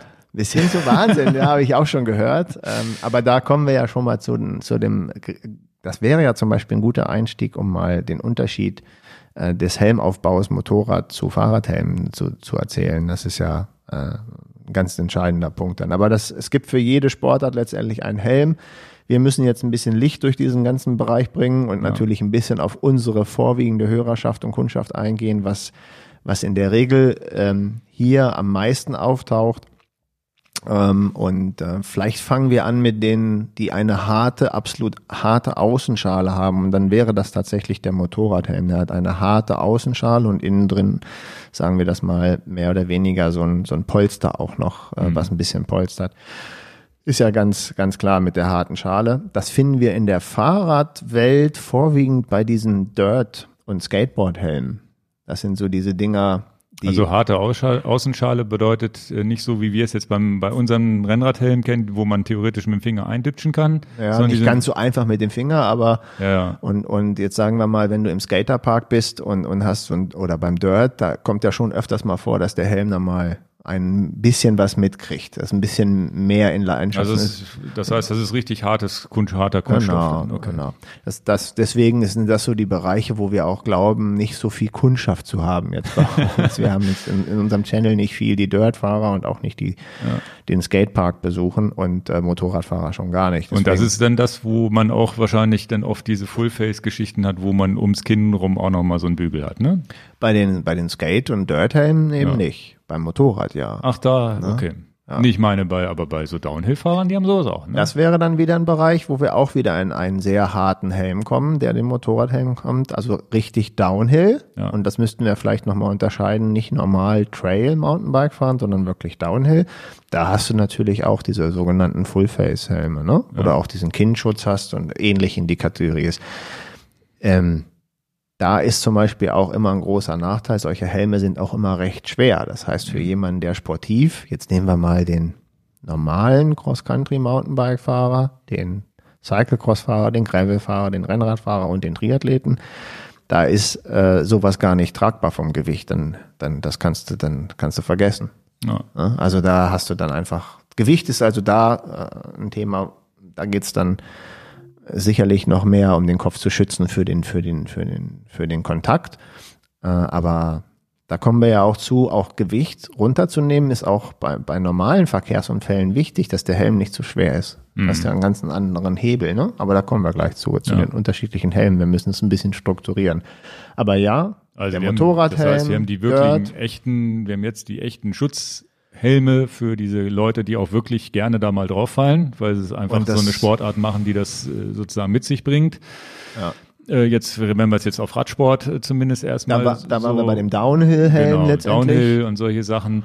Und, und wo es jetzt für uns eigentlich interessant wird, sind diese normalen Mountainbike-Helme. Da geht's jetzt für uns los, weil wir auch im Gelände Gravel ja. und sowas fahren, bis hin dazu ultraleicht, Rennrad und diese aerodynamischen Triathlon. -Helme. Genau, und dann gibt's noch eine Sondersparte. Du kannst natürlich mit einem, da kommen wir ja gleich zu, mit einem klassischen Cross-Country Mountainbike-Helm, genauso wie mit einem ähm, reinrassigen Rennradhelm dich wunderbar in der City äh, bewegen. Aber es gibt dann noch eine Kategorie on top, die wir auch beide ganz gut nutzen. Das sind diese expliziten City-Helme, die dann so eine Sonderfunktion mit reinbringen, wie Freisprechanlage, dass ich halt, äh, wenn ich den, wenn ich Musik konsumieren will, trotzdem frei bin, dass nichts in den Ohren diese ist. Smart Helme, Smart Helme mit, Smart mit Blinklichtern drin, all ja. diese ganzen Sachen. Das wäre dann die Kategorie, die es dann wirklich noch gäbe. Ansonsten City Helm. City Helm ja so ein bisschen von der Preiskategorie meistens günstiger, weil es so ein bisschen mehr mainstreamig, sage ich mal so ist. So, so ja. ein, jemand, der sich ein normales Damenfahrrad, Herrenfahrrad kauft, der, der kauft auch Und fürs Pendeln in der City wäre es, glaube ich, auch äh, nicht wichtig, dass der Helm 150 Gramm leichter ist, ja. weil diese Pendelfahrten ja meistens meistens so im Bereich von den häufigsten Leuten, die ich so kenne, ja. um die 30 Minuten ist und nicht drei Stunden. Wollen wir denn jetzt erstmal auf die Helme, die uns, für uns am interessantesten sind, jetzt pendeln können wir später nochmal drauf eingehen, aber wenn wir jetzt sagen wir mal so für, für, für uns als Rennradfahrer, Gravel, vielleicht ein bisschen Mountainbike, das äh, und und äh, ich als Triathlet natürlich auch, dass wir dass wir die im Detail noch mal kurz besprechen, ich was ist da genau die die was da die feinsten feinen Nuancen sind in in diesen Kategorien? Ja, ich ich würde vielleicht jetzt tatsächlich, das ist auch glaube ich unsere absolute Haupthörerschaft, der sportive leichte Helm für Rennrad, Triathlon und Mountainbike, so der universal eine einer Helm. Die wenigsten Leute, die die jetzt Triathlon und Rennrad machen, kaufen sich zwei Helme. Die wenigsten Leute, die Rennrad und Mountainbike äh, machen, kaufen sich zwei Helme. Ja. Das ist die Mehrheit, kauft sich einen Helm und der muss möglichst für alle diese drei äh, Sachen funktionieren. Okay. Den Triathlon-Helm kurz rausgenommen, da geht's dann explizit darum, möchte ich noch ein Visier vorne drin haben, weil viele Triathleten dann praktisch das ganz angenehm finden, als aerodynamischer empfinden und natürlich geht der, der Aero-Gedanke beim Triathlon, äh, wenn ich dann ein sehr ambitionierter Triathlet bin und nicht nur auf Finish aus bin, ja. ähm, wo wir gerade gesprochen haben, mir fehlen zehn Minuten zu Hawaii, dann kommen ja viele aerodynamischen Faktoren Wobei hinzu. Triathlon und Zeitfahrhelm, glaube ich, gleichzusetzen ist, ja. zumindest von, den Her von Herstellerseite aus. Und ihr kennt das, ähm, alle, die jetzt nicht, was, was ist jetzt ein Triathlon-Helm? Wenn ihr schon mal Tour de France geguckt habt, das sind die Sachen, wo man aussieht wie ein Außerirdischer. ich habe ja, ich kann den ja mal reinhalten, kleinen Moment, ich habe den hier, Ingo ja. muss kurz Jedenfalls, ähm, das ist sozusagen eine ein, tatsächlich eine Helmkategorie, die man wirklich nur auf diesen Rädern ohne Bandscheibenvorfall sitzen kann. ich habe hier extra extra mal einen Helm, einen Originalhelm aus der Tour de France äh, vom Team CSC, den ist damals der muss die Klappe unten festhalten. Welche? Die hier. Ach so. Genau. Das ist ein Originalhelm von Tour de France Sieger Carlos Sastre, auch aus dem Jahr, als er die Tour. Ach, den hat er gefahren. Das ist genau der. Er hat eine Besonderheit, er hat hier hinten so eine, deswegen die Abdeckung, die wurde so nicht in Serie produziert. Das ist eine Abdeckung, wo im Prinzip ein Funkgerät reinkommen könnte. Ja. Ah, okay. Aber das packst du den mal eben wieder rüber. Ja. Den habe ich jetzt nur aus meiner privaten Sammlung mal mitgebracht. Das sind diese klassischen Zeitfahrhelme. Die Leute, die den Podcast logischerweise hören, die wissen gar nicht, was ich da in die Kamera gehalten habe. Aber diese sogenannten tropfenförmigen Helme, genau. die können wir am Anfang ein bisschen aussparen. Da geht es um Aerodynamik ja. und, und vorwiegend um die Aerodynamik. Genau, und dann gibt's diesen klassischen Rennradhelm und da gibt's jetzt ja mittlerweile auch fast, würde ich mal sagen, so grob zwei Kategorien. Entweder der Rennradhelm ist leicht oder er ist halt aerodynamisch und trotzdem relativ leicht. Und das sind so, so die Sachen, diese sogenannten Aero-Rennradhelme, die schon einen aerodynamischen Vorteil bieten, die so zwischen Rennrad- und Triathlonhelm liegen. Das, der, man, das fragt man sich natürlich, warum trägt man eigentlich nicht den ganzen Tag diesen Triathlonhelm, wenn der so aerodynamisch ist? Das könnte einem im Rennen ja auch nach vorne bringen. genau dafür haben die Hersteller jetzt sozusagen diesen Twitter aus diesen beiden Welten zusammengefahren. Weil ein Nachteil hat ein aerodynamischer Helm immer, er belüftet nicht so gut. Genau. Ist immer ein Tick schwerer. Und deswegen hat der Rennradhelm, dieser klassische Rennradhelm, sicherlich auch noch seine Existenzberechtigung. Ne? Was, äh, es wäre kein Podcast mit mir, Ingo. Du bist wahrscheinlich drehst du gleich die Augen, aber es gibt keinen Podcast ohne Historie ja. mit mir. ich werde da kurz nochmal drauf eingehen und dann das, den werde ich auch ganz, ganz äh, ähm, knapp halten. Letztendlich Fahrradhelme, dass sie bei uns so überhaupt Fahrt aufgenommen habe, das können wir vielleicht so 1975 bis 1980, da gab es so die ersten Anfänge, dass es überhaupt mal solche Deckel für Fahrradfahrer gab. Vorher gab es das gar nicht. Und äh, ich habe das mal mitgebracht aus diesen Uhrzeiten. Ich muss wieder mal kurz nach hinten greifen. Ja. Den darfst du dann jetzt aufsetzen. Früher gab es solche Lederkappen, solche Sturzringe, die man mal aufgesetzt hat. Ingo zeigt das mal rein. Genau, dreh den vielleicht ein bisschen nach oben. Die haben einige von euch auch noch gesehen. Die gab es dann auch äh, bis in die 90er Jahre sogar haben das einige noch getragen. Bei der Tour habe ich das auch noch gesehen. Ja. In weiß, meistens in weiß, ne? Ja, und äh, in, in Chinelli hatte das auch in so vielen bunten Farben. Ähm, ja. Manche Leute sagen tatsächlich, ich weiß nicht warum, Danish Helmet dazu. Äh, in der Regel nennen wir es Sturzkappe, Lederkappe. Und, äh, Aber es bietet ja schon mal einen Schutz, so ist es nicht. Ja, es ist, äh, es ist so der erste der erste Punkt da ein bisschen. Und wenn man sich das genau anguckt, so großartig. Setz doch mal auf, du siehst damit bestimmt äh, sensationell groß, äh, großartig anders als ähm, als heute mit diesen Bügeln hier. Das das ist ja diese diese Bügel, die von vorne nach hinten gehen, machen die heutigen Helme ja nicht anders im großen groben und ganzen nur, nur ein anderes Material und dicker und so. Ne? Aber Volumen. Ne? Ja. Ja. Und dann können wir vielleicht dann auch den, den Punkt bringen zu, wie, wie äh, sind dann Helme konzipiert worden. Und das kann man dann, der nächste Schritt waren dann im Prinzip so ganz leichte Plastikstählchen, äh, äh die es dann gab. Ich erinnere mich noch, mein allererster Triathlon, den ich je gemacht habe, da haben wir Kajakhelme benutzt. Das ist ein Scherz, aber es ist tatsächlich so passiert, weil es mhm. sind auch solche Kajakhelme, die sind ultra leicht. Ja, habe ich schon öfter gehört. Ja, ja. Da gab es halt noch gar nichts. Und dann gab es halt so, können wir dann sagen, Helme, die praktisch einfach aus Styropor gefertigt wurden. Und dann gab es als obere Schicht über diesem, ich nenne das immer gerne die Styropor-Weihnachtskugel, gab es dann einfach nur so einen Stoffbezug. Und das war ja schon mal besser als diese Lederkappe, die Ingo eben in die Kamera gehalten hat als Sturzring. Das waren die nächsten Helme, die es dann so gab. Dann gab es eine Vermischung, dass man einen ähm, Schaum hatte und dann oben so eine Plastikschale draufgeklebt hat. Und das gibt's bis heute auch noch. Das sind meistens sehr preiswerte, günstige Helme. Ihr findet die oft so auf den Grabbeltischen, so auch mal beim Discounter gerne mal. Mhm. Ähm, oder so No-Name-Marken, die dann irgendwo mal auftauchen für 15 Euro, wo man sich denkt, wow, wo, dann, dann ist das tatsächlich so ein Produktionsverfahren. Man hat einfach ein Styropor und oben wird so eine Plastikschale drauf gemacht. Die Plastikschale hat zumindest einen Vorteil, wenn man auf den Asphalt aufschlägt, dann rutscht die ein kleines bisschen, mhm. wohingegen die reinen Styroporhelme sich eher so ein bisschen verzahnen und das natürlich für, für die, die Schädigung an der Halswirbelsäule der Super-GAU ist. Mhm. Das ist ja schon mal besser. Moderne Helme und das ist vielleicht von der Konstruktion nochmal ganz einfach erklärt. Und das ist dann die Frage, wo du auch mit den Preisen winken kannst. Warum gibt es denn Helme für 50 Euro? Jetzt wollen wir mal 500 Euro aus, auslassen. Aber sagen wir mal die Preisklasse 50 Euro bis 300 Euro, die ist ja doch durchaus gut vertreten. Und die Preisklasse jenseits von 150 und 200 Euro, die ist auch sehr stark vertreten. Gerade mhm. in der, in der äh, sehr sportiven Szene während die Fraktion Cityhelm meistens bei 150 Euro das, das unverständlich findet. Ne? Mm. Also das kann man ja auch mal sagen. Und das hat natürlich auch oft im Aufbau, wie ein Helm konzipiert ist, seinen Ursprung. Und das Erste, was man sagen kann, ist, sind, sind zwei äh, Faktoren, die, die ich als sicherheitsrelevant finde. Da ist so ein Begriff, den hast du auch schon zigmal gelesen und gehört, In-Molding. Hast du mhm. den mal auch schon mal wahrgenommen? In-Molding-Helm? Nö, eigentlich nicht. okay. Das ist dann im Prinzip, kann man sich das vorstellen, umgekehrter Fall. Es gibt so eine Außenhale, so, so, so eine Außenschale, so ein Außenstück.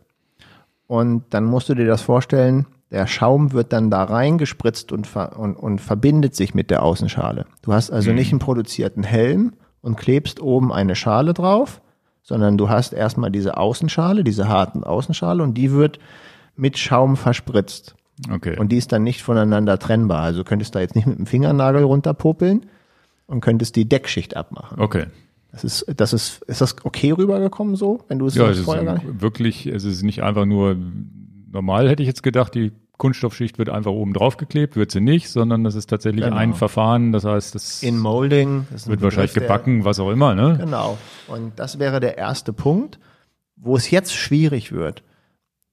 Ich kann natürlich jetzt eine komplette Außenschale nehmen, eine ganze Außenschale eines Helms und dann kann ich da einmal den Schaum reinspitzen. Dann ist es ein sogenannter In-Mold-Helm, ein Teil. Ich kann natürlich auch sagen, ich mache jetzt, nehmen wir mal eine einfache Lösung, ich mache jetzt mal einen dreiteiligen Helm, dann mache ich drei Mold-Teile, ein Mittelteil, die rechte Schläfe, die linke Schläfe, habe ich so drei Plastikteile und dann wird dreimal da Schaum reingespritzt. Und dann muss das auch noch miteinander verbunden werden und halten. Dann könnte man jetzt irgendwie, wenn man das jetzt platt sagt, das ist ein dreiteiliger Helm. In der Regel machen das manche Hersteller auch und sagen, wie viel In-Mold-Teile das, das sind. Mhm. Dann kann man daraus schon erkennen, wow, der hat also auch einen hö höheren Fertigungsprozess. Äh, wenn ja jetzt jemand sagt, das ist ein vierteiliger In-Mold-Helm oder In-Mold mit vier, mit, mit vier Teilen, jeder Hersteller bezeichnet das ein bisschen anders dann wüsste man schon, ja, der darf auch teurer sein, weil er auch nicht nur einmal produziert wird, sondern letztendlich ein vierfacher oder fünf oder sechsfacher. Bis ja, es dauert dann länger, ne? Genau. Das ist also schon mal ein Punkt. Und was ich ziemlich gut finde, wenn man den Schaum noch mit so einem inneren Käfig verbindet. Das haben auch sehr viele Hersteller, mhm. dass im Prinzip ein, ein, ein Gewebe innen in dem Schaum äh, drin ist. Das heißt, der Helm soll ja auch unheimlich viel äh, Stöße umleiten. Ein, ein Helm absorbiert ja gar keine Energie. Energie kann man nicht absorbieren, Energie kann man nur umwandeln mhm. in, in Wärme und, und, und Lärm und, und du merkst auch, dass wenn ein Helm gecrashed ist, dass der auch wirklich heiß geworden ist. Dann, wenn die, die Energie dann so umgeleitet wird, dass die Teile voneinander wegbrechen, aber trotzdem in sich noch halten, mhm. das ist dann letztendlich etwas, was ein Helm besonders macht von der Fertigungstechnik. Ja, diese innere Struktur, innere Struktur kann man ja in einem von unseren Videos sehen, wo wir mal einen ge gefälschten äh, Specialized Helm gegen einen echten Specialized Helm gezeigt Story haben. erzählen wir nachher nochmal. Genau, und das äh, Video verlinken wir sicherlich, verlinken wir auch nochmal, wo, wo ihr dann seht, äh, wie so ein Evade-Helm durchgesägt aussieht, weil wir dann Originalen wirklich mal durchgesägt haben und euch wirklich diese gelben, dieses gelbe Gittergerüst, ich Aramid. Aramid, diesen Aramid-Käfig mal gezeigt haben. Ah. Die unsichtbaren Sachen, die natürlich so ein gefälschter Helm nicht hat, der vor allem ganz, ganz krass wie der zerborsten ist der gefälschte gegenüber dem, dem ah. äh, Original. Ne? Das heißt, da sieht man auch, dass eine billige Nachahmung davon wirklich sicherheitsmäßig nicht annähernd auf so einem hohen Niveau dann ist. Ne? Und, und ein 30-Euro-Helm, der kann nicht mehrere Innenmaulteile haben und kann kein Innenleben haben. Er könnte es schon haben, aber dann das ist verdient unwahrscheinlich. er. Es ist sehr unwahrscheinlich, dass der Hersteller auf seine Marge da verzichtet. Und ähm, solche solche Helme in Mold, mehrere Teile, das ist ja auch Teil dieses Podcasts, die finden sich eigentlich durch die Bank weg erst so bei ab 100 Euro oder um die 100 Euro. Das ist so die Preisklasse. Ja. Möchte da sehr vorsichtig sein. So Helme mit sechs, siebenteiligen Inmoldstücken und Aramid innen drin und, und, und sehr leicht aufgebaut, die liegen dann dummerweise über 200 Euro. Ja. Mhm. Ja, also das ist so ein, so ein, so ein, so ein grobes Verständnis, Verständnis hoffentlich, wie sind heutzutage Helme aufgebaut. Ja? Also von, von, von, von ja. welchen Sicherheitsmerkmalen sind die hm, konzipiert und dieses In-Mold taucht halt immer wieder auf. So, und jetzt komme ich aber als Kunde ja. und viele Zuhörer sind ja vielleicht auch neu, kaufen sich vielleicht ihr erstes Gravelbike, ihr erstes Triathlonrad oder Rennrad, was auch immer, wollen vielleicht, kaufen sich ein Rennrad, wollen vielleicht irgendwann Triathlon machen, kaufen sich ein Gravelbike, wollen vielleicht aber auch mal in den Alpen Rennrad fahren und sonst wie. Ja. Wie entscheide ich mich denn jetzt, ob ich den klassischen Rennrad, jetzt mal unabhängig von der Preisklasse, kaufe ich mir einen Rennradhelm, kaufe ich mir einen Aero-Rennradhelm oder kaufe ich mir einen Zeitfahrhelm? Okay. Wenn ich jemanden in der Beratung habe, dann ist die wichtigste Sache, die ich den Leuten immer mit auf den Weg gebe, du musst deinen Helm gerne tragen. Das heißt, erstmal unabhängig von was du für einen Helm kaufst, du musst ihn angenehm zu tragen finden. Ja, ja, Passform ist das Wichtigste. Passform ja. ist das Allerwichtigste. Ja. Das heißt, schon mal zwei verschiedene Modelle auf den Kopf zu setzen, ist nicht doof. Ne? Um, um, um zu sagen, der eine ist besser als der andere. Und zwei Faktoren gelten ja eigentlich immer. Wunschkonzert. Ne? Möglichst den leichtesten Helm, weil umso lieber setzt du ihn auch auf, weil er wenig Gewicht hat. Und äh, natürlich soll der Helm super belüftet sein. Du willst ja keinen Hitzestau in dem Helm haben. Und ähm, dann wäre das, wenn ich jetzt Wunschkonzert spiele, also wenn man es jetzt einfach macht, ja, wo, wie viel wiegt der Helm? Ist der schön leicht? Sitzt der gut? Ist der gut belüftet? Passt der in meine Preisklasse, ne? die ich mir so einkaufe? Das ist die Variante eins. Und den Helm empfehle ich ja für Rennrad, Gravel und auch, auch Cross-Country Mountainbiken alles gleich. So, wir kommen nochmal zu den Unterschied zum Mhm. Mountainbike in der zweiten. Da gibt es einen kleinen Unterschied, den ich nochmal raushole. Aber jetzt erstmal, das wäre die eine Variante. Jetzt nehmen wir den Herrn Quendler. Der hat jetzt zum Beispiel einen aerodynamischeren Rennradhelm, weil er sagt, naja, ich bin ja auch nicht immer der langsamste unterwegs. Ich finde den Aspekt, dass der Helm aerodynamisch ist, ein bisschen schmaler von der Silhouette ist, den finde ich nicht doof. Und gutes Beispiel, so ein Helm haben wir ja jetzt ja auch in unserem Sortiment hier liegen, haben wir extra rausgelotet. Du hast dich jetzt zum Beispiel deswegen für einen Special, können wir ja sagen, wir tragen das ja auch Ja. selber. Das ist ja unser Channel, wir sagen sowieso, was wir wollen. Das wäre jetzt der Evade-Helm, also ein etwas schmaler geschnittener Helm als ein vergleichbarer Helm von, von Specialized. Also nicht so voluminös, leicht aerodynamisch und mit ein kleines bisschen Lüftungsschlitzen, aber auch nicht zu viel Lüftungsschlitzen. Ja. Und den Kein, das ist kein klassischer Rennradhelm mehr, wo man sagt, Doch, es ist noch ein klassischer Rennradhelm, wo man sagt, okay, Aber aber, es dieser- wäre diese- definitiv nicht ein Helm, den der normale Mountainbiker, der mehr Schutz sucht und Aerodynamik wurscht ist, sich so in, in äh, äh, äh, favorisieren würde. Aber würde man jetzt hier nicht schon sagen, Aero-Rennradhelm? Aero-Rennradhelm. Genau, das ist Genau. jetzt, das ist jetzt dieses Aero-Renner. Jetzt kann ich natürlich nochmal erzählen, warum ich den so toll finde. Ja, bitte. weil er erstens nicht wie so ein Pilz aussieht auf meinem schmalen Kopf, weil er natürlich, Also wenn man eitel ist, ist das auch eine gute Antwort. weil er seitlich, ähm, seitlich schön schmal geschnitten ist und weil er mir wirklich, ich setze den auf und er passt. Und am Ende des Tages ist hier auch wieder das Argument nicht, ich bin damit schneller, sondern er passt halt einfach. Er passt. Ich finde ich äh, finde ihn optisch ganz okay, wobei mir das jetzt nicht das Hauptargument wäre bei mir. Also ist tatsächlich nicht so. Ne? Also das mit dem schmalen Dings war, War eher so Scherz lustig irgendwo, gemeint. Ne? äh, äh, auch das mit den schmalen Seiten. Also das, ich, ich finde den schon, schon ganz stimmig. Er sieht, sieht ganz cool aus, klar. Aber am Ende des Tages passt er gut. Er ist von der Belüftung, bin ich den auch bei Alpextrem mit 40 Grad gefahren. Hab hinterher gedacht, na gut, hätte man vielleicht auch einen anderen nehmen können, aber irgendwie so richtig, wenn du Berg hochfährst, kriegst du auch durch die Lüftung. Also ich habe nie ein Hitzeproblem am Kopf gehabt, das bisher. Ich kann den mit einer Mütze drunter tragen und so weiter, aber er, er, er sitzt selbst äh, mit meinen ohne Haaren, wo ich sage, okay, er macht mir keine Spuren am Kopf, hinterlässt keine Druckstellen und so weiter. Das ist tatsächlich eins der wichtigsten Argumente. Und dann bin ich aber auch schon so, einmal diesen Helm, immer diesen Helm, ne? Also Kenne dann glaube ich, das ist, glaube ich, mein zweites, drittes Modell jetzt schon, was ich davon habe. Ja, alles, alles, es ist, du brauchst dich dafür nicht rechtfertigen, Ja, aber so unterschiedlich kann man Nein, rein. aber das ist ja interessant für die Kunden. Warum hat er sich jetzt für den, den Helm entschieden? Und das waren so bei mir die Sachen. Tatsächlich angefangen, das erste Mal aufgesetzt habe ich ihn tatsächlich, da habe ich einen normalen Rennradhelm immer getragen, war tatsächlich auch der, der, so die ersten Triathlons, wo ich gesagt habe, ich brauche jetzt einen aerodynamischen Helm, Helm für meinen Triathlon, aber hier auf so ein, so ein, so ein, so ein Fullface mit Visier hatte ich keine Lust. Und dann ist das natürlich auch eine gute Wahl. Bis hin, Den hast du auch mal getestet, das weiß ich. Genau, und der ist, äh, das war so, wo ich dachte, naja, mit schnell aufsetzen und sonst wie, da war ich noch nicht so. Ich habe heute besitze ich einen Triathlon-Helm, also einen echten, aber das ist eigentlich so der erste Schritt dahin gewesen, überhaupt mal sowas Triathlon-ähnliches aufzusetzen. Und es wäre zum Beispiel jetzt auch für mich der Tipp für jemanden, der sagt, ich mache nächstes Jahr meinen ersten Triathlon und weiß noch nicht und so weiter. Ja, dann nimmst du vielleicht so einen Helm, den du auch beim Rennradfahren tragen kannst. Und Genau. wenn Triathlon nichts ist, hast du zumindest schon mal diese Fehlinvestition für einen echten Triathlon-Helm erstmal gespart. Und den kannst du, ein ein echter Triathlon-Helm ist immer ein Zweithelm. Den trägst du wirklich nur für einen Wettkampf. Aber wir, wir, wir haben jetzt ja schon gesagt, jetzt wenn ich ein, Athlet bin, der schon sagt, oh, ich fahre auch gerne mal zügig Rennrad und überlege, Triathlon zu machen und ich bin in der Findungsphase, haben wir doch jetzt handfesten Vorteil gegeben. Das wäre so ein Helm, der dann mehr in die Richtung geht, der dem bisschen, dem Wunsch nach mehr Aerodynamik auch ja. was bieten kann. Und dann würde man eher so zu einem Helm greifen und du bist jetzt ja das Paradebeispiel dafür. Und ich wäre es dann nicht. Ne? Weil bei mir zum Beispiel, ich bin so langsam geworden, das würde ich jetzt, das wäre jetzt nicht das Wichtigste mehr. Mhm. Mir wäre sehr wichtig, dass der Helm leicht ist. Ich lege, ich finde das grundsätzlich gut, dass der Helm leicht ist. Dein Helm ist ja auch leicht, aber mein Helm ist leichter.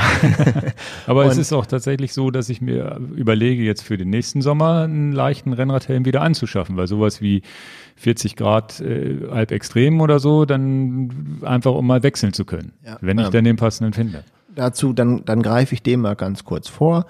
Euch ist ja ganz klar, jedes Gewicht, was ich dem Kopf ähm, zusätzlich habe, ähm, was dieses Schleudertrauma angeht, was den Unfall angeht, ist natürlich blöd. Genauso wie die GoPro-Kamera, genauso wie die Helmlampe und genauso wie überhaupt ein Helm ähm, vom Gewicht her, ist natürlich klar, du hast mehr Gewicht äh, und das, das, das ähm, könnte tatsächlich auch manchmal das Zünglein an der Waage sein, dass du halt wirklich einen sehr, sehr leichten Helm hattest. Und es gibt Helme mit 190 Gramm und es gibt Helme mit fast 400 Gramm. Das macht schon einen Unterschied von der, von der Energie, die da, wo dein Kopf da durch die Gegend geschleudert wird. Das ist also auch ein, ein entscheidender Punkt. Kann ich mir das leisten, einen so sensationell leichten Helm zu kaufen? Doof ist es natürlich nicht. Oft ist aber auch berechtigterweise muss man ja auch mal Kompromisse vom, vom Geld eingehen. Die wichtige Sache ist auch noch, das kann jeder Kunde schon selber machen, ähm, einfach den Kopfumfang messen. Wenn er jetzt nicht so ein Schneidermaßband hat, mhm. ja, dann nimmt er einfach einen Bindfaden, legt den einmal wie so Indiana Jones hätte ich gesagt, wie ein Indianer einmal um euch rum und dann messt er die Länge, dann wisst ihr auch euren Kopfumfang, weil in der Regel sind Helme in der Größe S 49 bis 52, 53 Zentimeter, mit, mittlere Medium-Helme sind unterschiedliche Hersteller, unterschiedliche Angaben sind meistens so von 53 bis 59 Zentimeter und die Größe Large ist dann irgendwo vielleicht von 56, 57 mhm. bis 60. Jetzt das ist, also auch noch eine wichtige Info. Bei der Entscheidung für den Kauf eines Helms, jetzt haben wir ein Thema natürlich gar nicht besprochen, wir beide nicht, wir haben jetzt Passform und sonst wie, aber was ist äh, das Thema Sicherheit? Gehen wir jetzt alle davon aus, dass so, so die großen Markendienste gibt, Specialized, Giro, ähm, Laser und so weiter, die sind immer sicher? Gibt es da jetzt auch einen Unterschied der Sicherheit zwischen Aero, Nicht-Aero und Zeitverhelm und so weiter? Das sind ja so Sachen, die Guter für mich Punkt. schwer greifbar sind. Gar nicht so schwer. MIPS, dann gibt's ja das MIPS-System, nicht Kommen MIPS, dann haben wir, haben wir bis hin zu Crash-Protektoren, also ähm, äh, Angie, dieses System, was, was äh, Notruf, absenden. Notruf absenden kann und solche Sachen. Ja. Also ähm, da können wir drüber eingehen, das ist gar nicht so kompliziert.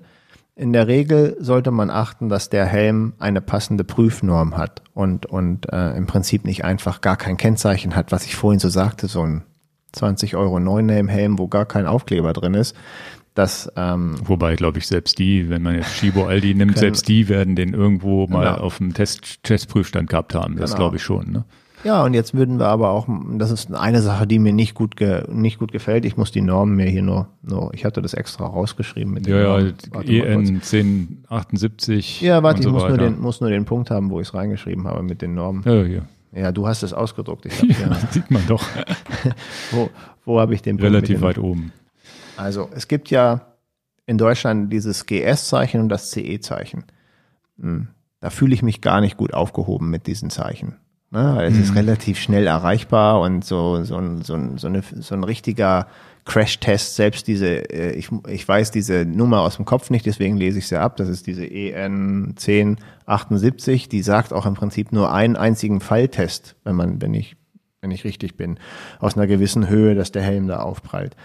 Ähm, das gefällt mir alles gar nicht. Die deutsche Norm, die Amerikaner haben es da ein bisschen härter. Also es gibt in, der, äh, ähm, äh, in Amerika diese Institut für, für Konsumersicherheit und äh, CPSC heißen die und die Tests, äh, die die amerikanischen Hersteller an den Tag legen, die sind um einiges anspruchsvoller als als die die deutschen Tests. Und wenn man jetzt zum Beispiel, weil du es jetzt gerade gesagt hast als Marke, äh, Specialized, die wir verkaufen, aber nehmen wir jetzt auch Giro oder Bell oder Ne? Die müssen ja auch alle in Amerika getestet werden. Und, und ähm, das wäre jetzt so ein Punkt, sich für ein Markenprodukt zu entscheiden, weil die eben auch diese Normen da erfüllen. Und ähm, ja, dann gibt's noch eine Norm, die gilt für Australier. Die haben auch ein relativ strenges Reglement. Australien und Neuseeland, die haben auch noch eine eigene Prüfnorm. War ja auch das Land, was die Helmpflicht als allererste eingeführt hat. Da, also mhm. da fühle ich mich auch ganz gut aufgehoben. In jedem Fall einen Helm zu kaufen, der keinerlei Prüfsiegel hat, das ist ja schon mal vom Tisch. Ja, und ich glaube, und da wäre ich jetzt als Konsument äh, eigentlich auch blind hörig und würde sagen, naja, wenn ich jetzt bei Giro, Eswe äh, oder Specialize irgendwie zugreife, da kann man, glaube ich, davon ausgehen, dass die keinen Quatsch machen. Bell, ja, Laser, Uvex, Alpina. Meine Herren, wir bleiben hier neutral. Wir haben natürlich uns für, für zwei Hauptmarken entschieden, die wir hier verkaufen, aber das, wir sprechen das trotzdem für alle anderen Marken auch an. Also ganz klar, ähm, das, das bezahle ich auch mit, wenn ich einen Markenhelm kaufe, dass die auch im Prinzip ein gutes Prüfverfahren da hinten haben ja. und einen guten Test machen, was sie abliefern. Du hattest MIPS angesprochen, ist ein interessanter. MIPS ist ja teilweise kontrovers diskutiert worden, glaube ich sogar. Ja. Ab und zu zumindest, ähm, ist aber auch, glaube ich, nicht mehr das MIPS, so wie man es früher kennt heutzutage. Früher also, war das so eine, so, eine, so eine gelbe Schale, die drin war. Heute hat man das meistens an den, an den, nur noch an den Polstern so ein bisschen eine kleine Bewegung. Und ja, worum geht's denn bei MIPS generell? Ja, das, das genau, wir müssen ja auch nochmal erklären, was jetzt eigentlich MIPS ist. MIPS ist also keine Helmmarke. Sie sind zwar ein börsennotiertes Unternehmen aus Schweden, aber sie produzieren keine Helme, sie produzieren im Prinzip eine, eine Technik, die in dem Helm, ähm, zwischen dem Helm und deiner Kopfhaut eigentlich ist. Und, und ähm, man könnte sich vorstellen, ich zeige das jetzt mit den Händen, das ist deine Helmschale und unten drunter befindet sich ein MIP-System und wenn du aufschlägst, dann bewegt sich im Prinzip der Helm auf nicht deiner Kopfhaut, sondern in dieser Zwischenschicht. Und man könnte das ja auch als Scherkräfte oder schräg verlaufende Kräfte machen, weil genau das, was zum Beispiel dieser Prüf, nach dieser deutschen Prüfnorm oder diese EN 1078 ist, dieser einfach nur einen Helm nehmen und der fällt dann aus meinetwegen 150 Zentimeter so gerade runter. Das ist vielleicht auch gar nicht ein Fall, den wir jetzt so sehen. Nee, weil man schlittert ja auch, seitlich, man genau. kommt vielleicht an einer Leitplanke irgendwo dran und solche genau. Sachen. Genau, ne? und das, äh, dieses MIP-System soll im Prinzip dafür sorgen, dass der Helm etwas mehr Bewegung hat und nicht gleich dein, ähm, also diese Scherkräfte einfach vermeidet. Und, und dieses MIPS, die verkaufen das halt lizenziert an die unterschiedlichen Helmhersteller. Und deswegen seht ihr bei manchen Marken ja mit MIP-System oder ohne MIP-System. Und der Kunde kann dann ja immer noch entscheiden, ist mir das mehr Geld wert oder nicht. Ähm, da ich es auch nicht beantworten kann, ob es mir das mehr wert wäre oder nicht, entscheide ich das einfach, habe ich das Geld in meinem, Port also ich sage es jetzt nach meiner Meinung, habe ich in der Regel, meistens sind es 20, 30 Euro mehr, die man für so ein Produkt ausgibt. Habe ich das jetzt zur Verfügung? Ja oder nein? Und mehr kann ich eigentlich mhm. Sinnvolles dazu nicht beitragen. Es leuchtet mir ein und, und dann würde ich das tun. Ich konnte das MIP-System tatsächlich so, wie es äh, früher mal angefangen hat, nicht fahren, weil es mir unbequem war auf dem Kopf. Ja. Weil es ging gar nicht. Also ja. war einfach so, das war immer so in, so eine, so eine gelbe Plastikschale nochmal unter dem Helm. Und heutzutage haben sie es ganz nett gemacht, weil es nur noch so kleine Dinger sind, die man nicht mehr spürt wirklich auf dem Kopf. Genau, jeder Helmhersteller macht ja mit MIPS zusammen dann genau. die Umsetzung dieses Konzeptes. Ja. Es gab ein äh, kanadisches Unternehmen, was eine ähnliche Technologie hatte. Das waren so kleine Pads, die man drin hatte, die waren mit so einer Flüssigkeit gefüllt. Mhm. Das war das gleiche, die gleiche Idee, sehr aufstrebend, hat MIPS gekauft. Ja. Ein aufstrebender Mitbewerber wurde dann mal weggefangen. Ja, ja, okay.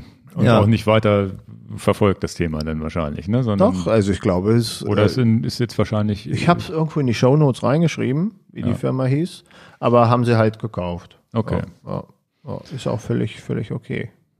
Gut, dann gibt's ja die, die, diese klassischen Mountainbike-Helme, habe ich jetzt gesehen. Die gibt's ja jetzt auch mittlerweile schon in leicht.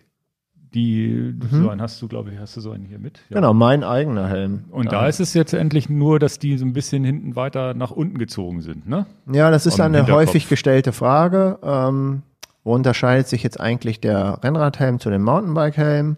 Und dann gibt's ja auch noch so ein kleines Designspankerl was Mountainbike-Helme immer haben. Ahnst du, was ich dich frage, Ingo? Ja, ja, diese, diese, ähm, die, das Visier. Das, diese, nicht das Visier vor äh, den Augen, sondern Visier, auch, sondern nennt man auch Visier, aber diese ja, kleine Schirmmütze da Schirmmütze vorne dran. vorne dran, genau. Das ist eine Frage, da wette ich mit dir, dass ähm, 95 Prozent der Zuhörer gar nicht wissen, was das eigentlich soll. Und du gehörst zu den 95 Prozent. Nee, ich, also ich habe mich auch immer gefragt, was das soll. Und das Einzige, wo, was ich mir vorstellen kann, ist mehr Sicht, mehr Kontrast, dadurch, dass wirklich die, die Sonne nicht kommt. Wenn ein Fotograf, wenn, wenn, wenn, du, wenn du einfach die, die Hand vor, vor die Stirn hältst, siehst du mehr am Ende des Tages. Und genauso ist es beim Objektiv auch. Deswegen gibt, haben Objektive manchmal diese Gegenlichtblenden drauf. Mehr Kontrast, mehr Sichtbarkeit. Du musst als Mountainbiker, musst du ja gucken, wo du hinfährst. Herr Krendler, Mehr als, als glänzen, die glänzen ja jetzt richtig, ja. ja. Also es gibt tatsächlich, ähm, weil ich weiß, das wird, äh, das ist eine sehr häufig gestellte Frage. Man sieht beim Mountainbike-Helm halt gerne dieses angesteckte kleine Dächlein da, wie wir das ja. denn nennen wollen und äh, wofür ist das denn eigentlich gut? Dann gibt es viele Mountainbiker, die benutzen das gar nicht und warum haben das die Rennradfahrer nicht?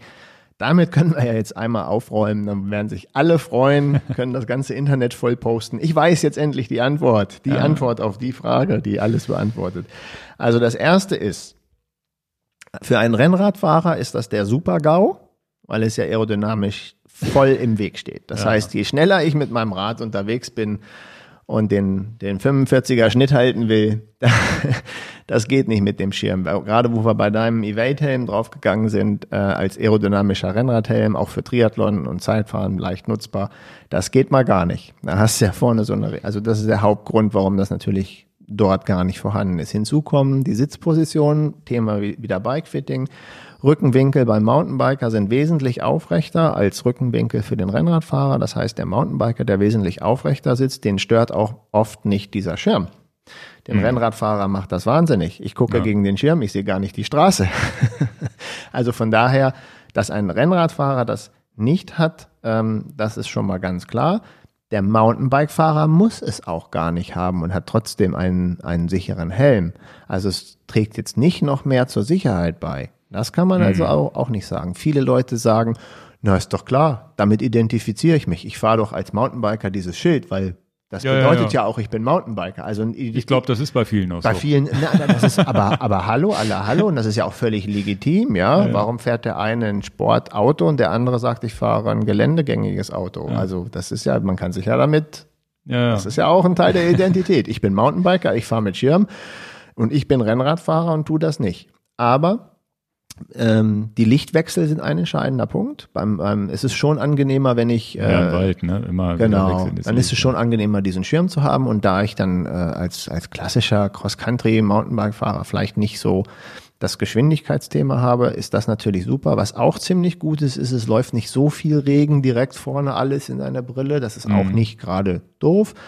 Ein schöner Fall, wo ich es immer ganz gut finde, ist, wenn man so ein bisschen im, im Gebüsch fällt, dann hält dieser Schutz manchmal den Zweig auch noch mal mhm. ein paar Zentimeter mehr weg vor, vor deinem, äh, vor deinem, vor deiner Brille oder vor deinem Gesicht. Ja, ja. Das ist auch noch mal so, so ein kleiner, kleiner Punkt. Aber es ist auch völlig okay, wenn du sagst, als Mountainbiker, ich, meistens sind die ja ansteckbar, ähm, den, den Schirm einfach wegzuklappen und ja. wegzunehmen. Aber das und ist eine Frage, die häufig kommt diese Geschichte, die dahin, dass es am Nacken tiefer gezogen ist, ist ja beim Rennradfahrer auch nicht möglich, weil der genau. überstreckter sitzt. Und ne? da kommen wir jetzt eigentlich zum königlichen Unterschied, wo ich jetzt sage, ich nehme jetzt mal nicht den Mountainbiker, der eigentlich wie wir die Waldautobahnen fährt, sondern vielleicht den Mountainbike-Fahrer, der ein bisschen mehr Trail fährt.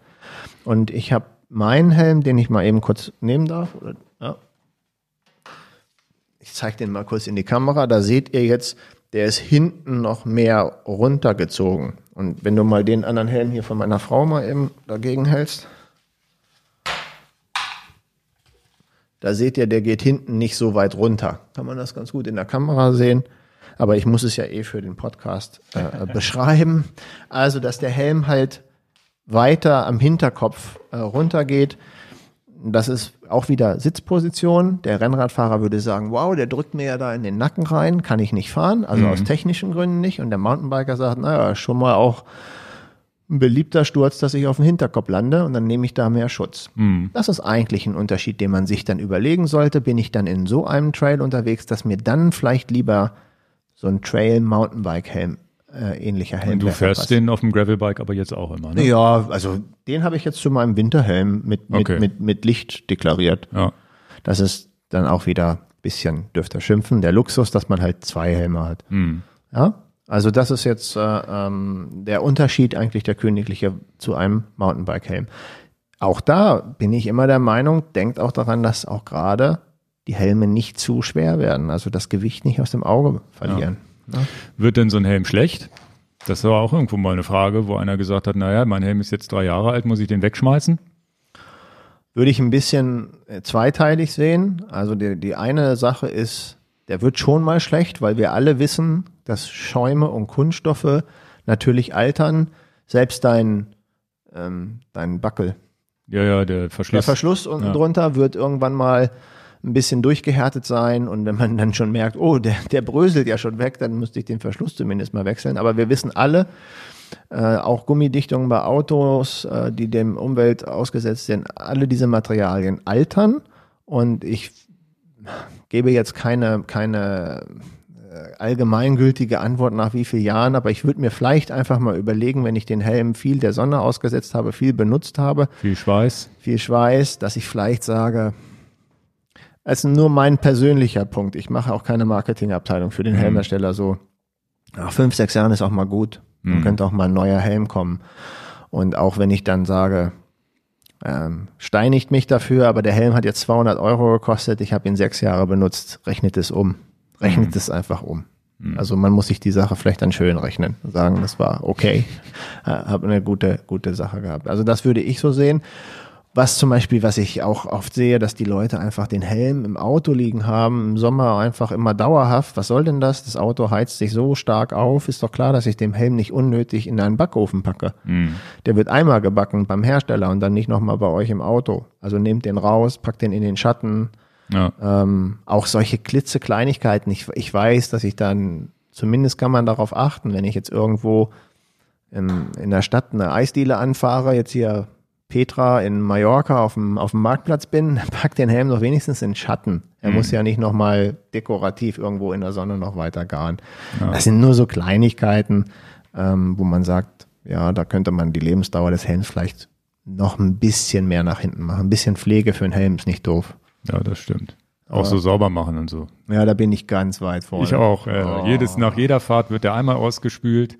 Und jetzt habt ihr meinen Helm gesehen und ihr sind da schlechte Beispiele. Ja. also Lebensdauerhelm. Ja. Also nicht nur ein ein oder zwei Jahresprodukt, aber ist auch schwer, eine, so eine allgemeingültige Antwort zu geben. Ja, das stimmt. Gut, was haben wir denn als haben wir noch jetzt irgendwas, was was die was die Helme angeht? Was war ja, wie was mache ich, wenn ich eine Mütze tragen muss und solche Sachen? Das ist auch immer noch mal eine Frage. Naja, einen Helm mit Reserve kaufen, wenn ihr daran denkt, dass ihr zumindest eine Schirmmütze drunter tragen, ist nicht doof. Oder im Winter, wenn ihr da eine kleine ähm, eine kleine Mütze drunter macht aus Merino-Wolle oder irgendwas äh, synthetisches, dass ihr auch den Platz in dem Helm auch dafür noch habt. Dann kommen wir noch zu ein paar Eigenarten, die so ein paar Helme haben. Eine häufige Frage, die tatsächlich aufgetaucht ist, und da kann ich ja auch was zu sagen, das ist ja auch so der Realität entsprechend. Warum fahre ich jetzt eigentlich einen Laserhelm? Und wir haben jetzt Laser erst jetzt ins Programm aufgenommen. Trotzdem habt ihr mich in den vergangenen Jahren immer, meistens immer mit einem Laserhelm rumfahren sehen, obwohl wir Specialized Helme verkaufen. Ja. Das ist immer. Wir das liegt an da, deinem Zopf, ne? Das liegt an meinem Zopf. und äh, da, dafür gibt's ja auch Antworten, wo ich dann einfach sage, na, ich trage jetzt ja nicht nur, weil wir einen Specialized Helm als Händler verkaufen, freiwillig jetzt einfach einen Specialized Helm, wenn ich mit dem Laserhelm besser zurechtkomme. Und das, ja. ist, also, das ist vielleicht auch für euch ganz schön. So funktioniert unsere, unsere Welt hier ja, nicht. Mein so Zeitfahrhelm ist auch, ist glaube ich ein Cast, den haben wir auch nicht im Sortiment, bisher ja. zumindest nicht. Ne? Ja. Aber äh, solche Fragen, da gibt's noch mal ein paar, paar Punkte. Und äh, letztendlich Helmpflicht ist nochmal ein großes Thema, was ja. wir nachher besprechen sollten. Und ähm, ja, ja, eigentlich das. Dann Und wieso trägst du jetzt diesen Laser? Weil der Laserhelm ein gutes Ratchet-System hat, also diesen also Verschluss, Verschlusssystem Verschlusssystem hinten, hinten äh, Einstellbarkeit. Einstellbarkeit. Ne? Das, der, die meisten Helme haben ihr, ihr Einstellsystem am Hinterkopf. Ja. Und ähm, tatsächlich bin ich als wie alt war ich da? 21, 22 ungefähr. Ich habe so ein Überbein am, am Knochen gehabt, bei mir hinten. Am Hinterkopf. Am Hinterkopf, so ein Knubbel. Ähm, ich weiß den, den, den Fachbegriff dafür nicht. Der hat mich äh, in Zusammenhang mit diesem Verschlusssystem immer wahnsinnig geärgert. Und ähm, dann äh, habe ich dann, weil ich auch einen Helm tragen wollte und ich war da ja auch sehr sportiv und sehr aktiv zu der Zeit, dann habe ich gesagt, war ich beim Arzt und habe gesagt, das nervt mich ich mit den Helmen. Immer muss ich die ein bisschen höher oder ein bisschen tiefer machen, weil immer der Verschluss da hinten genau auf diesen Knubbel äh, drückt. Und ähm, dann äh, kam letztendlich der, Vor der, der Vorschlag von dem Arzt, wir gucken mal, ob das nur Knochen ist oder ob da noch irgendwas anderes ist. Und mhm. da es nur Knochen war, Thema Eitel, ne? Was machen mhm. wir? Wir nehmen das weg. Dann habe ich das da äh, wegmeißeln lassen, habe noch eine kleine Narbe behalten und konnte wieder alle normalen Helme tragen. Und viel, viel später bin ich dann auf diese Marke Laser aufmerksam geworden. Und zwar aus einem Grund. Äh, Laser hat hinten so eine Aussparung und hat den Verschlusssystem da hinten nicht und hat den Verschlusssystem auf dem Kopf also du hattest mir drauf. damals mal erzählt, das ist perfekt für Leute mit langen Haaren, ne? also genau. für Frauen hauptsächlich, viele genau. Frauen, die dann, den auch tragen. Und dann bin ich als Händler auf diese Marke aufmerksam geworden und dachte, das ist ja interessant. Das Verschlusssystem nicht hinten, sondern oben drauf. Hätte es den Helm gegeben, als ich 2021 mhm. war, dann hätte ich mich gar nicht operieren lassen ja, müssen, ja, ja. hätte ich einfach den Helm gekauft. Also zu der Zeit gab es das System nicht, aber ich bin später aufmerksamer gewesen und habe dann gesagt, ach, was für ein toller Problemlöser für Leute, die so dieses kleine Problem haben, was ich hatte. Mhm. Und dann äh, bin ich aber aufmerksam geworden, warum macht Laser das da oben drauf? Ja, du hast zwei Faktoren. Wenn du hinten den Helm kleiner machst, dann, dann verkürzt du im Prinzip den Teil nach hinten und der Kopf, der Helm wird halt an die Stirn und an die Seite vorne gedrückt. Und wenn du das Verstellsystem auf dem Kopf hast und es so zusammenziehst wie so eine Krake, dann hast du zwei Faktoren. Du zentrierst den Helm auf den Kopf und das, wo das Ratchet-System ist, jetzt nicht für mich und nicht für dich, aber da können die Frauen dann einfach schön den, den, den, den Pferdeschwanz da binden. Mhm. Oder wenn du ein Piratentuch trägst unten drunter und machst mhm. da hinten diesen Dutt, auch mhm. als Mann oder als selbst mit Glatze, ne, hast ja, du ja, ja, manchmal diesen Knopf, dann ist dieser Bereich dafür frei. Und ich meine, es war sogar eine Frau, eine Belgierin, die das erfunden hat. Ich kann das nicht verifizieren, aber ich mhm. glaube, das war so, weil Laser ist eine belgische Marke. Gehört jetzt zu Shimano. Ähm, und äh, dann fand ich das so gut, das System. Und dann habe ich angefangen, den zu tragen, obwohl ich gar nicht mehr das Problem habe mit, mit dem Knochen und auch gar nicht lange Haare habe, weil er mir eben am besten passt. Und damit genau. ist auch wieder die Sind Antwort. Sind wir wieder bei dem Thema, passt sind, der Helm. Genau. Sind wir wieder bei dem Ursprungsthema.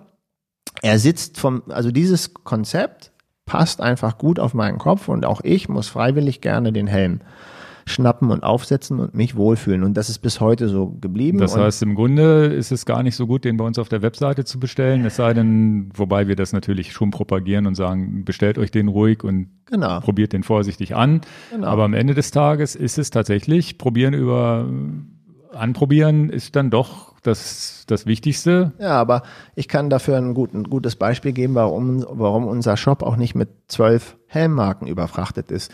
Und zumindest fragen ja auch mal Leute, wie wachsen wir so? Wir sind ja ein wachsendes Unternehmen und wir haben ja auch mal ein paar Sachen, die wir kritisch von der Passform beurteilen. Und wenn wir auf der Eurobike sind und merken schon, wuh, mit der Passform, wir wissen nicht so, das gibt so ein Gefühl, wir setzen das auch mal zehn Leuten auf, das gibt nicht so ein mhm. gutes Allgemeinbild, dann ja, sind wir da sehr vor, wir wissen schon die, sehr. Die es ganz gut, die es ganz gut hinkriegen, dass genau, es, dass genau. es den meisten Leuten passt. Genau, ne? und jetzt, jetzt nehmen wir zwei Marken raus, die, die wir im Sortiment haben, damit, der, damit da ein bisschen Neutralität kommt dann im zweiten Schritt. Specialized, die kriegen das vom Gewicht und von der Passform schon sehr, sehr gut hin. Ja. ja. das passt schon sehr, sehr vielen Leuten. Bei Laser haben wir sie jetzt aufgenommen, weil Herr Miesen sagt, die kriegen das auch echt gut hin. Und ein, und warum haben wir das gemacht? Meine Frau mit langen Haaren ist davon begeistert und äh, ich habe ein Video mit der Marie gemacht, eine Kollegin, die zwei Büros weiter von meinem Büro ist, die Fußballerin ist. Mhm. Die äh, hat jetzt mit mir so eine Test-Gravel-Bike-Strecke gemacht und die hat auch lange Haare und bin dahin mit einem Gummiband in diesen Dutt und da habe ich ihr auch einen Laserhelm gegeben und sie war davon auch begeistert. Das ist jetzt die Antwort. Ja, das passt den Leuten sehr gut. Wir haben es ins Sortiment aufgenommen.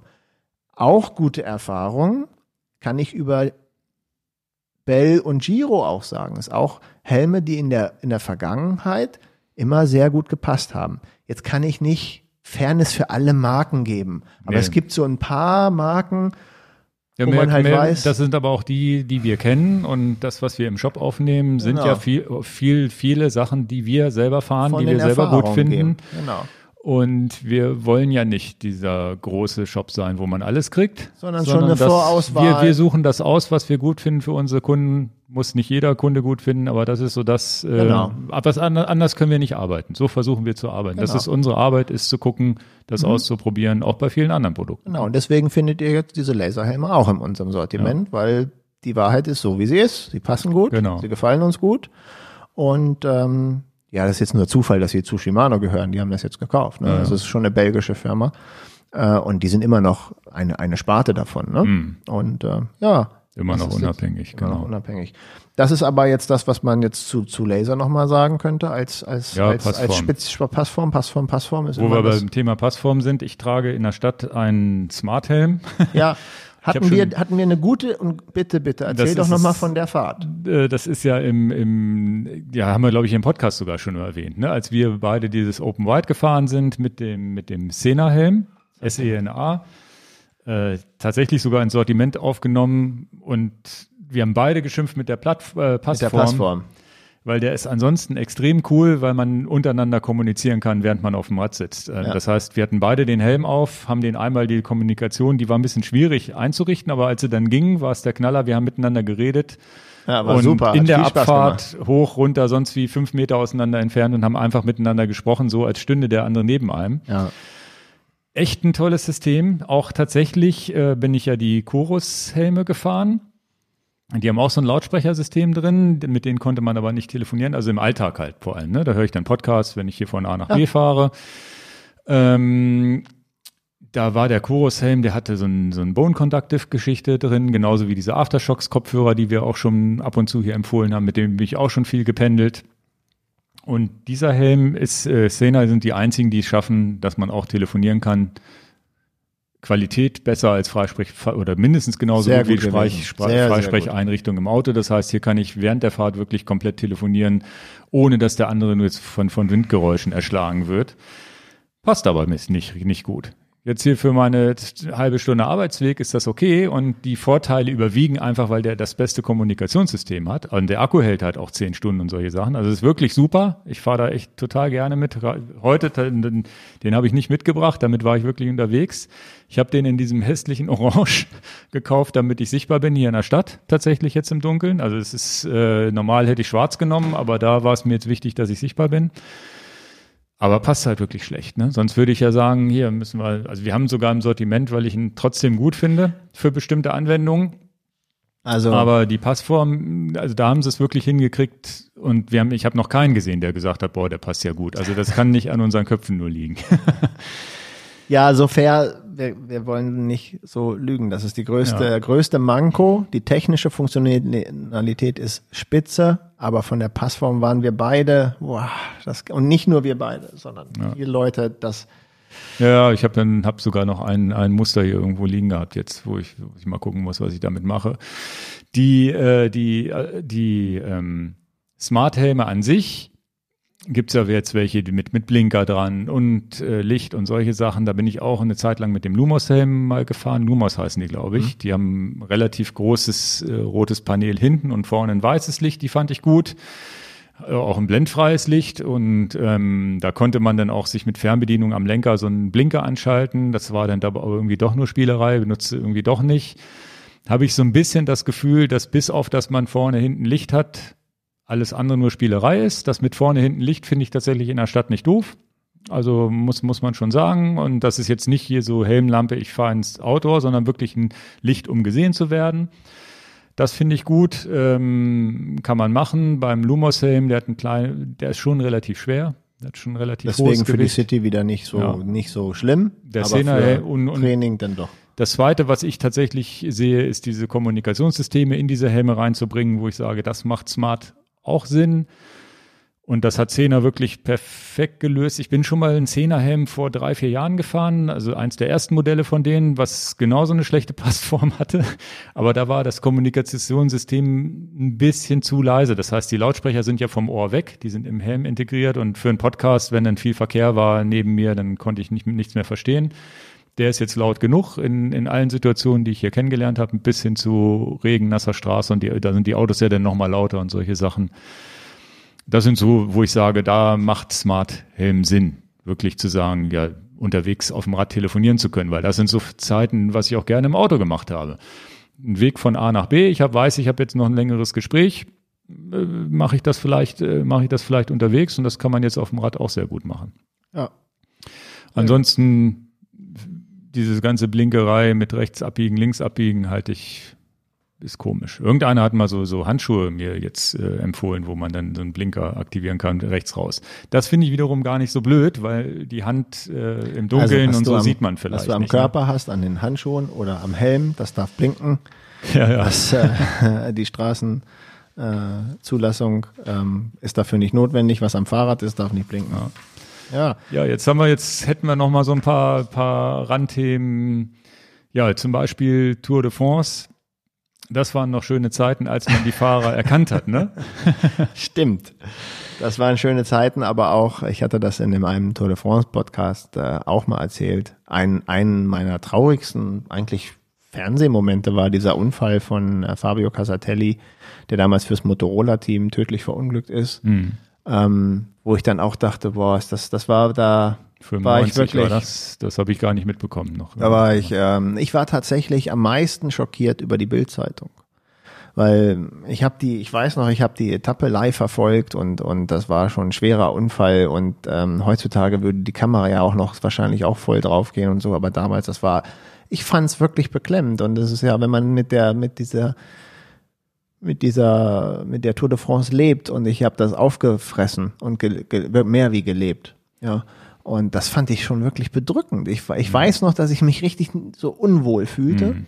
Und dann kam die Bildzeitung raus mit einem Foto von diesem, ich will das hier nicht im Podcast sagen, von diesem, von dieser Blutlache und diesem ganzen aufgeplatzten, also mhm. kannst du dir ja schon vorstellen, wie die Bildzeitung mhm. es halt rübergebracht hat. Da war ich tief getroffen, als ich das mhm. Bild gesehen habe. Und dann, und dann kurioserweise kann man sagen, selbst dann kam es nicht bei den Profis durch, dass mal eine Helmpflicht für, für, für, für die Profi-Radsportler äh, naja, es ist, wir reden jetzt von, also die UCI war, es gab keine Helmpflicht. Gab es denn einzelne Fahrer, die einen Helm getragen haben oder generell keiner? 95, das weiß ich, das weiß ich. ich hab, kann mich gar nicht erinnern, dass da irgendeiner Helm getragen hat. Weil Helm, Helmpflicht muss ja gar nicht sein. Es kann ja sein, dass man einfach für sich selber sagt, ich trage den genauso. Genau. Und ähm, ja, dann kam letztendlich ähm, die Helmpflicht, die, weil wir jetzt über Helmpflicht reden, die kam viel früher bei den Triathleten. Also mhm. die Triathlon-Leute waren viel mehr. Du konntest keinen Triathlon-Wettkampf machen, wenn du nicht einen zertifizierten Thema mit Normen, ne? einen zertifizierten Helm hattest. Auch mhm. damals wurde schon auf zertifizierte Helme wann ging das los? Weißt du das grob? Also, also seitdem ich Triathlon mache, war Helmpflicht. Okay. Und ich mache, also wie gesagt, auch mit Kajakhelmen, aber so das ist interessant, aber warum gerade die Triathleten, obwohl es ja da gar keinen, in dem Sinne, bei zumindest ohne Windschattenfreigabe gab es ja Krass, gar keinen ne? eigentlich Berührungspunkt guter, mit anderen Fahrern. Ne? Eigentlich ein guter Punkt. Wann habe ich meinen ersten Triathlon gemacht? Mein erster Triathlon war in Schesel. Hier bei Rotenburg in der Wimme, glaube ich. Naja, und ich kann mich nicht erinnern, dass ich jemals, und ich glaube, ich habe Triathlon der ersten Stunde, ich kann mich nicht erinnern, dass Triathlon ohne Helm erlaubt war. Never. Ja. Ist mir gar nicht mehr in Erinnerung. Ja, ich kann, kann mich aber auch leider nicht mehr dran erinnern, dass die Profis komplett ohne Helm gefahren sind. Ich kenne nur noch diese Bilder. Sie sind äh, Alp d'Huez um die Kurve gebogen und unten haben alle ihre Helme an die Betreuer abgegeben. Das heißt, unten, unten wurden also, die Helme abgesetzt und berghoch wurde dann ohne Helm, aber nur beim letzten Anstieg gefahren, wenn ich das richtig Also erstmal erstmal gab es die Helmpflicht tatsächlich für Amateure dann, Radsport und nicht für die Profis. Und mhm. die Profis haben ja wie wild auch, auch äh, äh demonstriert, haben sich auf die Straße, also gegen Helm, das, äh, äh, ähm, demonstriert gegen mhm. Helmpflicht und das ist unverständlich. Und ich weiß noch, es gab eine Pressemitteilung, oh, das müsste ich nochmal verifizieren, bevor ich jemanden in die Pfanne haue. Aber ich glaube, damals hat Udo Bölz gesagt, das kann man uns nicht zumuten. Wo ich auch dachte, wie, das kann man einem nicht, ich glaube, es war Udo Bölz, das kann man einem nicht zumuten. Äh, da wie nicht zumuten.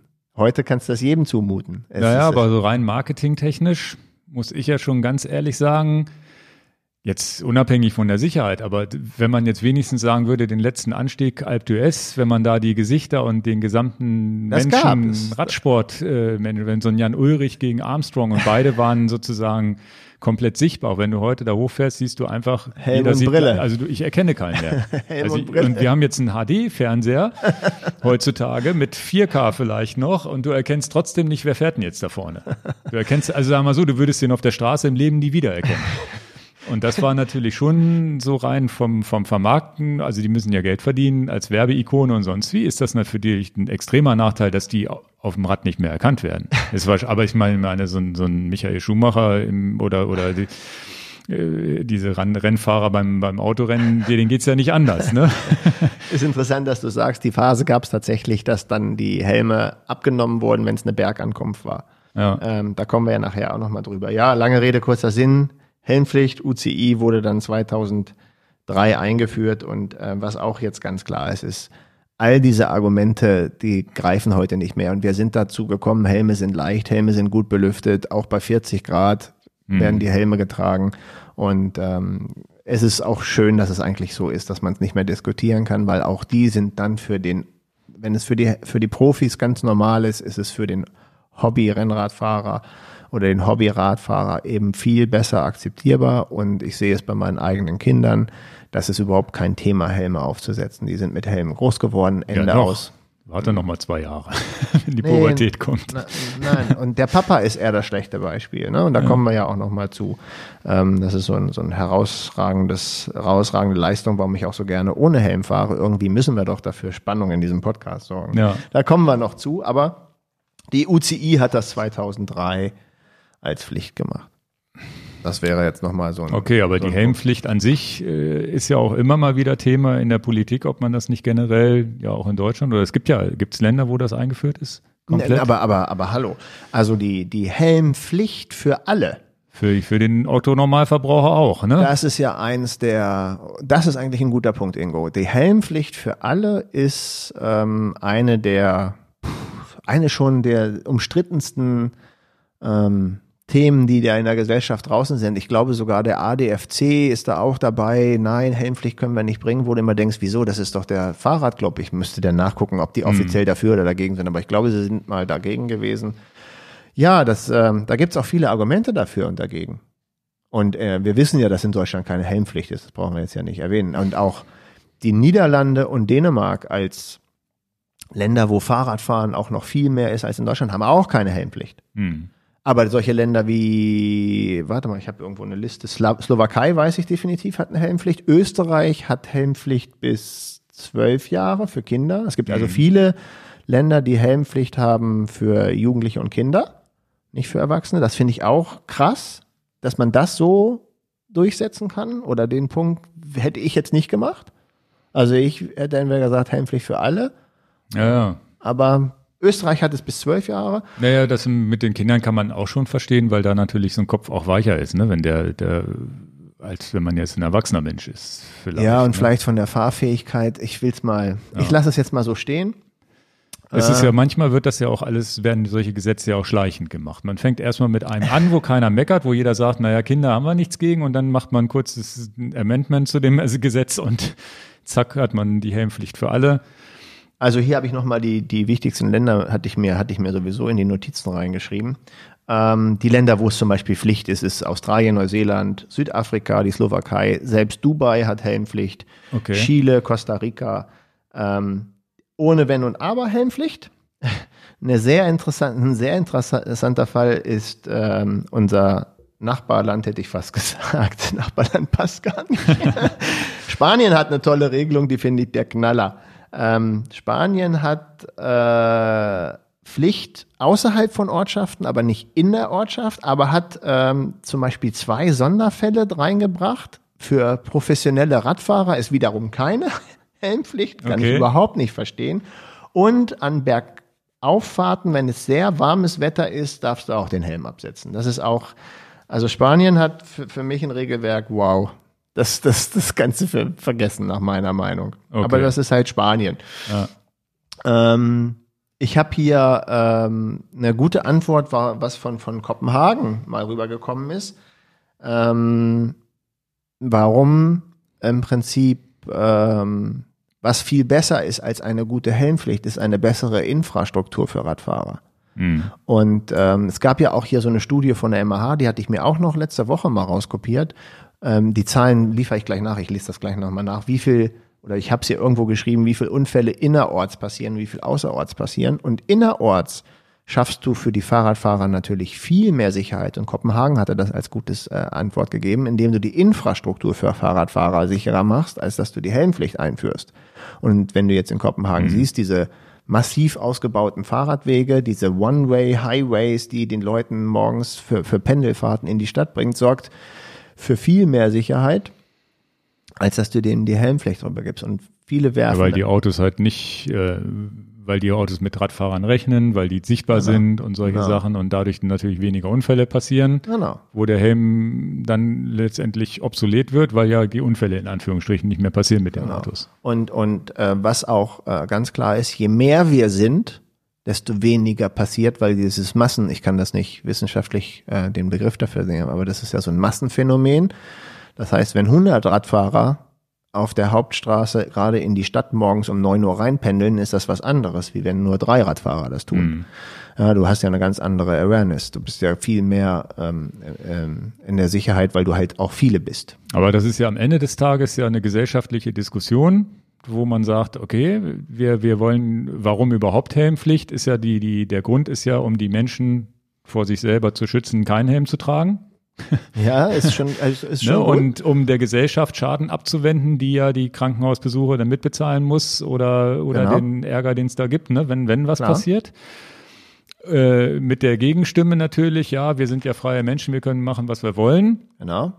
Und die gleiche Diskussion wird es genauso gegeben haben bei der Anschnallpflicht. Genau. Und ich war sicherlich auch als äh, ehemaliger Taxifahrer gerne mal einer, der nicht angeschnallt war. Ich habe hab mir mal ein eins dieser Gurtwarner-Autos noch gekauft und das ist noch gar nicht so lange her, wo ich äh, diese Gurtwarnung abgestellt habe, weil sie mir auf den Geist ging, weil ich gesagt habe, wenn ich zum Bäcker fahre, schnalle ich mich doch nicht an. Natürlich habe ich mich angeschnallt für längere Fahrten, wenn ich auf die Autobahn gefahren bin, aber der kurze Weg zum Bäcker, pff, bis ich angeschnallt bin, bin ich schon wieder da. In Anführungsstrichen. Ne? Also es gibt ja wirklich äh, Argumente für und dagegen. Und ähm, das ist ja witzig auch, dass Kopenhagen dann sagt, naja, gesellschaftliches Gesamtkonstrukt bedeutet weniger Unfälle, wenn wir mehr Infrastruktur schaffen, ist wichtiger als, als die Helme. Wir reden jetzt über den Helm, dann gibt's wieder diese Argumente, ja, wenn ein Autofahrer einen Radfahrer mit dem Helm sieht, nimmt er weniger Rücksicht, weil der ist ja sicher angezogen. Unbewusst. Okay, auch, auch, auch ein Punkt, den ich jetzt gar nicht betrachtet ne? habe. Okay. Auch ein Argument, was ich schon gehört habe. Und das ist halt so die, diese Geschichte. Wo, wo werden wir da hinfahren? Wir werden natürlich, sind natürlich auch so eine Gesellschaft, die teilweise übersicher unterwegs ist, wo man überreguliert wird mit in Sachen Sicherheit. Dann passiert irgendwo mal was und dann müssen gleich 15 Gesetze geschrieben werden, dass das nie wieder passiert. Hake ich gleich das ist auch ganz, äh, ganz krass. Auf der anderen Seite ist es auch so, wenn ich jetzt als äh, jemand, der freiwillig einen Helm trägt, und ich tra trage meinen Helm nicht, aus Versehen, was auch immer, bin ich nackt. Fühle ich mich nackt. Genauso wie ich im Auto das Gefühl, wenn ich nicht angeschnallt ist, mich nackt fühle und so weiter. Das heißt, es tut auch nicht wirklich weh, solche Sicherheitssysteme einzuführen. Ja, also es sind ja auch, also man muss ja auch bedenken, dass, dass ja dieser, dieses, dieser Airbag, den schraubt man ja aus dem Auto, aus dem Autolenkrad auch nicht raus, weil er Pflicht ist. Also ich glaube, es ist verpflichtend für jeden Hersteller ein Auto mit einem, zumindest einem Airbag im. Das weiß ich gar nicht. Doch, doch, ich meine, das ist verpflichtend heutzutage. Also bis hin zu Fußgängerschutz, der, der beim Auto, da sind sie diese, in, in, in der Autoindustrie sind ja ganz viele unsichtbare Dinge drin an Sicherheitsmechanismen, die Pflicht sind. Das heißt, ähm, bin ich überfragt. Ja, doch, doch. Das, also ich glaube, der Airbag ist Pflicht, bin ich okay, mir sehr, sehr sicher. Da kann ich nicht. Das weiß ich tatsächlich. Gehen wir mal dafür gehen wir mal davon aus, dass er Pflicht ist. Okay. Ähm, falls es nicht ist, dann erzähle ich jetzt Quatsch, aber ich gehe mal davon aus, dass ein Airbag Pflicht ist. Das heißt, da müsste man ja wirklich Schraube anlegen, um diese Pflicht zu umgehen. Und äh, zu sagen, naja, ich, ich will das nicht, dass das Pflicht ist, also baue ich ihn mir wieder aus, in Anführungsstrichen. Mhm. Weil ich mich bevormundet fühle, dass ich mit Airbag fahren will. Ich will aber gar nicht mit Airbag fahren. Was, was noch ein gut argumentiert, zumindest ist der Punkt erstmal völlig okay, den reinzuwerfen. Wenn du Helmpflicht einführst, bringt das noch weniger Leute aufs Rad, sondern schreckt die noch mehr ab. Wow. Stimmt, ja, ja ist ja. auch ein Argument dagegen, ja. Australien hatte da, glaube ich, müsste man mal recherchieren. Ähm, die haben als erstes Land das, glaube ich, eingeführt. Ähm, da waren auch so 20 Prozent Rückgänge an, an Fahrradaufkommen und etc. Ich persönlich würde da keine Gnade. Darauf würde ich gar keine Rücksicht nehmen. Das wäre. Also ich, ich habe ja noch gar keine Grund. Stellung bezogen, ob ich dafür oder dagegen bin. ich glaube, ich wäre tatsächlich eher gegen eine Helmpflicht.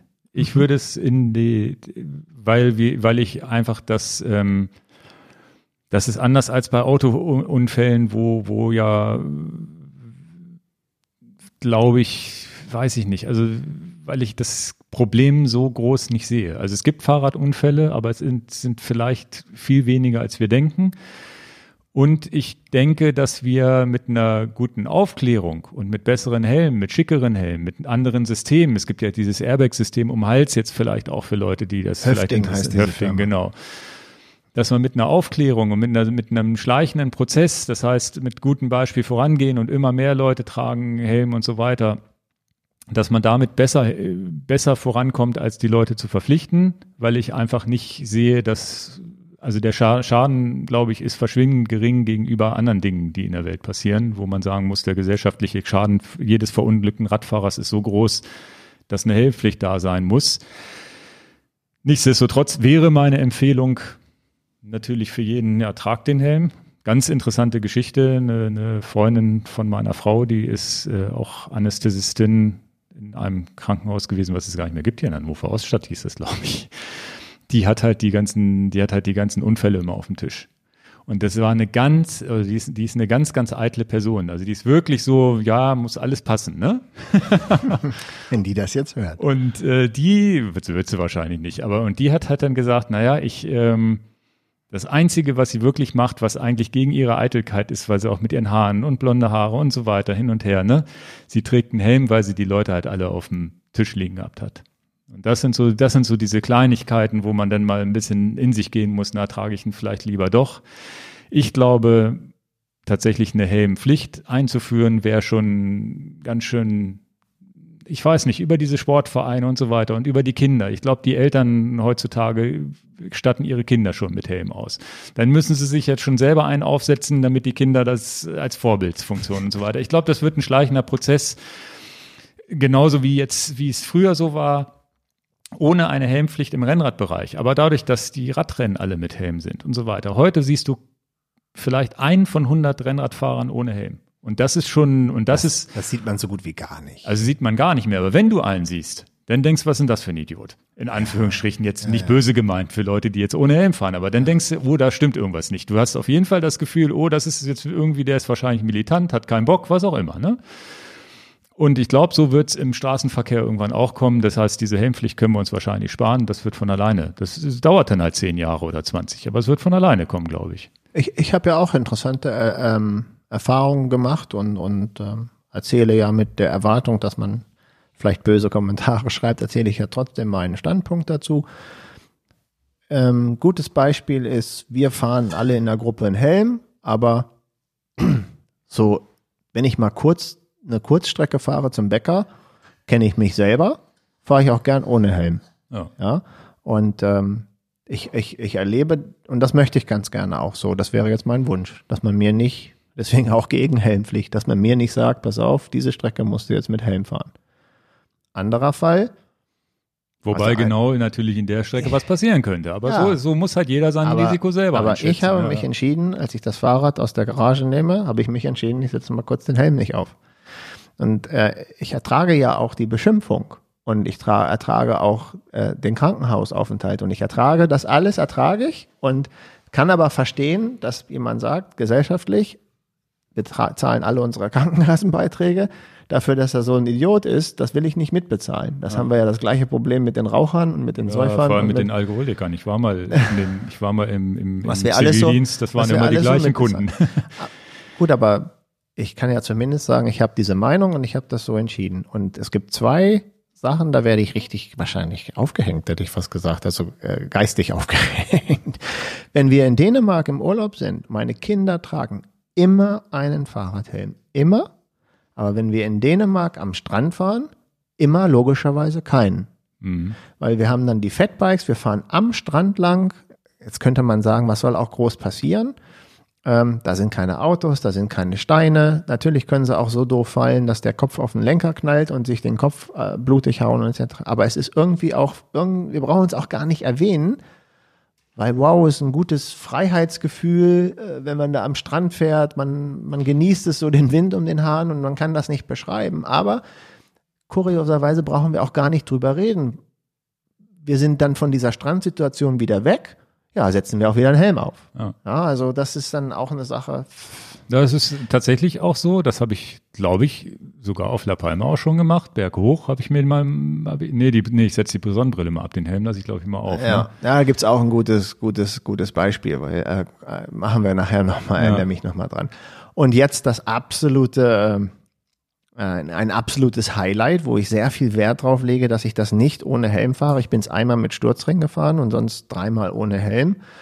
Ist der historisches Radrennen äh, Le Heroica. Hm. Und ähm, das ist ein, ein Radrennen, habe ich schon ein paar Mal im Podcast darüber erzählt, wo man historische Kleidung trägt, alte Rennräder fährt auf Strada Bianchi, alten Schotterpisten durch die, durch die Weinberge mit dem ähm, in, der, in, der, in der Toskana in Italien. Und Jetzt ist das eine offizielle Veranstaltung und jetzt kommt der entscheidende Wortlaut, weil wir vorhin über die UCI geredet haben. Die UCI hat ja Helmpflicht mhm. und ähm, die wird in, der, in, der, in den UCI-Regularien steht dann drin, für historische Radrennen kann die Helmpflicht ausgesetzt werden, was aber trotzdem bedeutet, der Veranstalter von der Leoroica kann jetzt nicht sagen, hier, wir achten darauf, dass du Baumwolltrikots hast, Rahmenschalthebel hast, keine Carbon-Fahrräder, Stahl und sowas benutzt.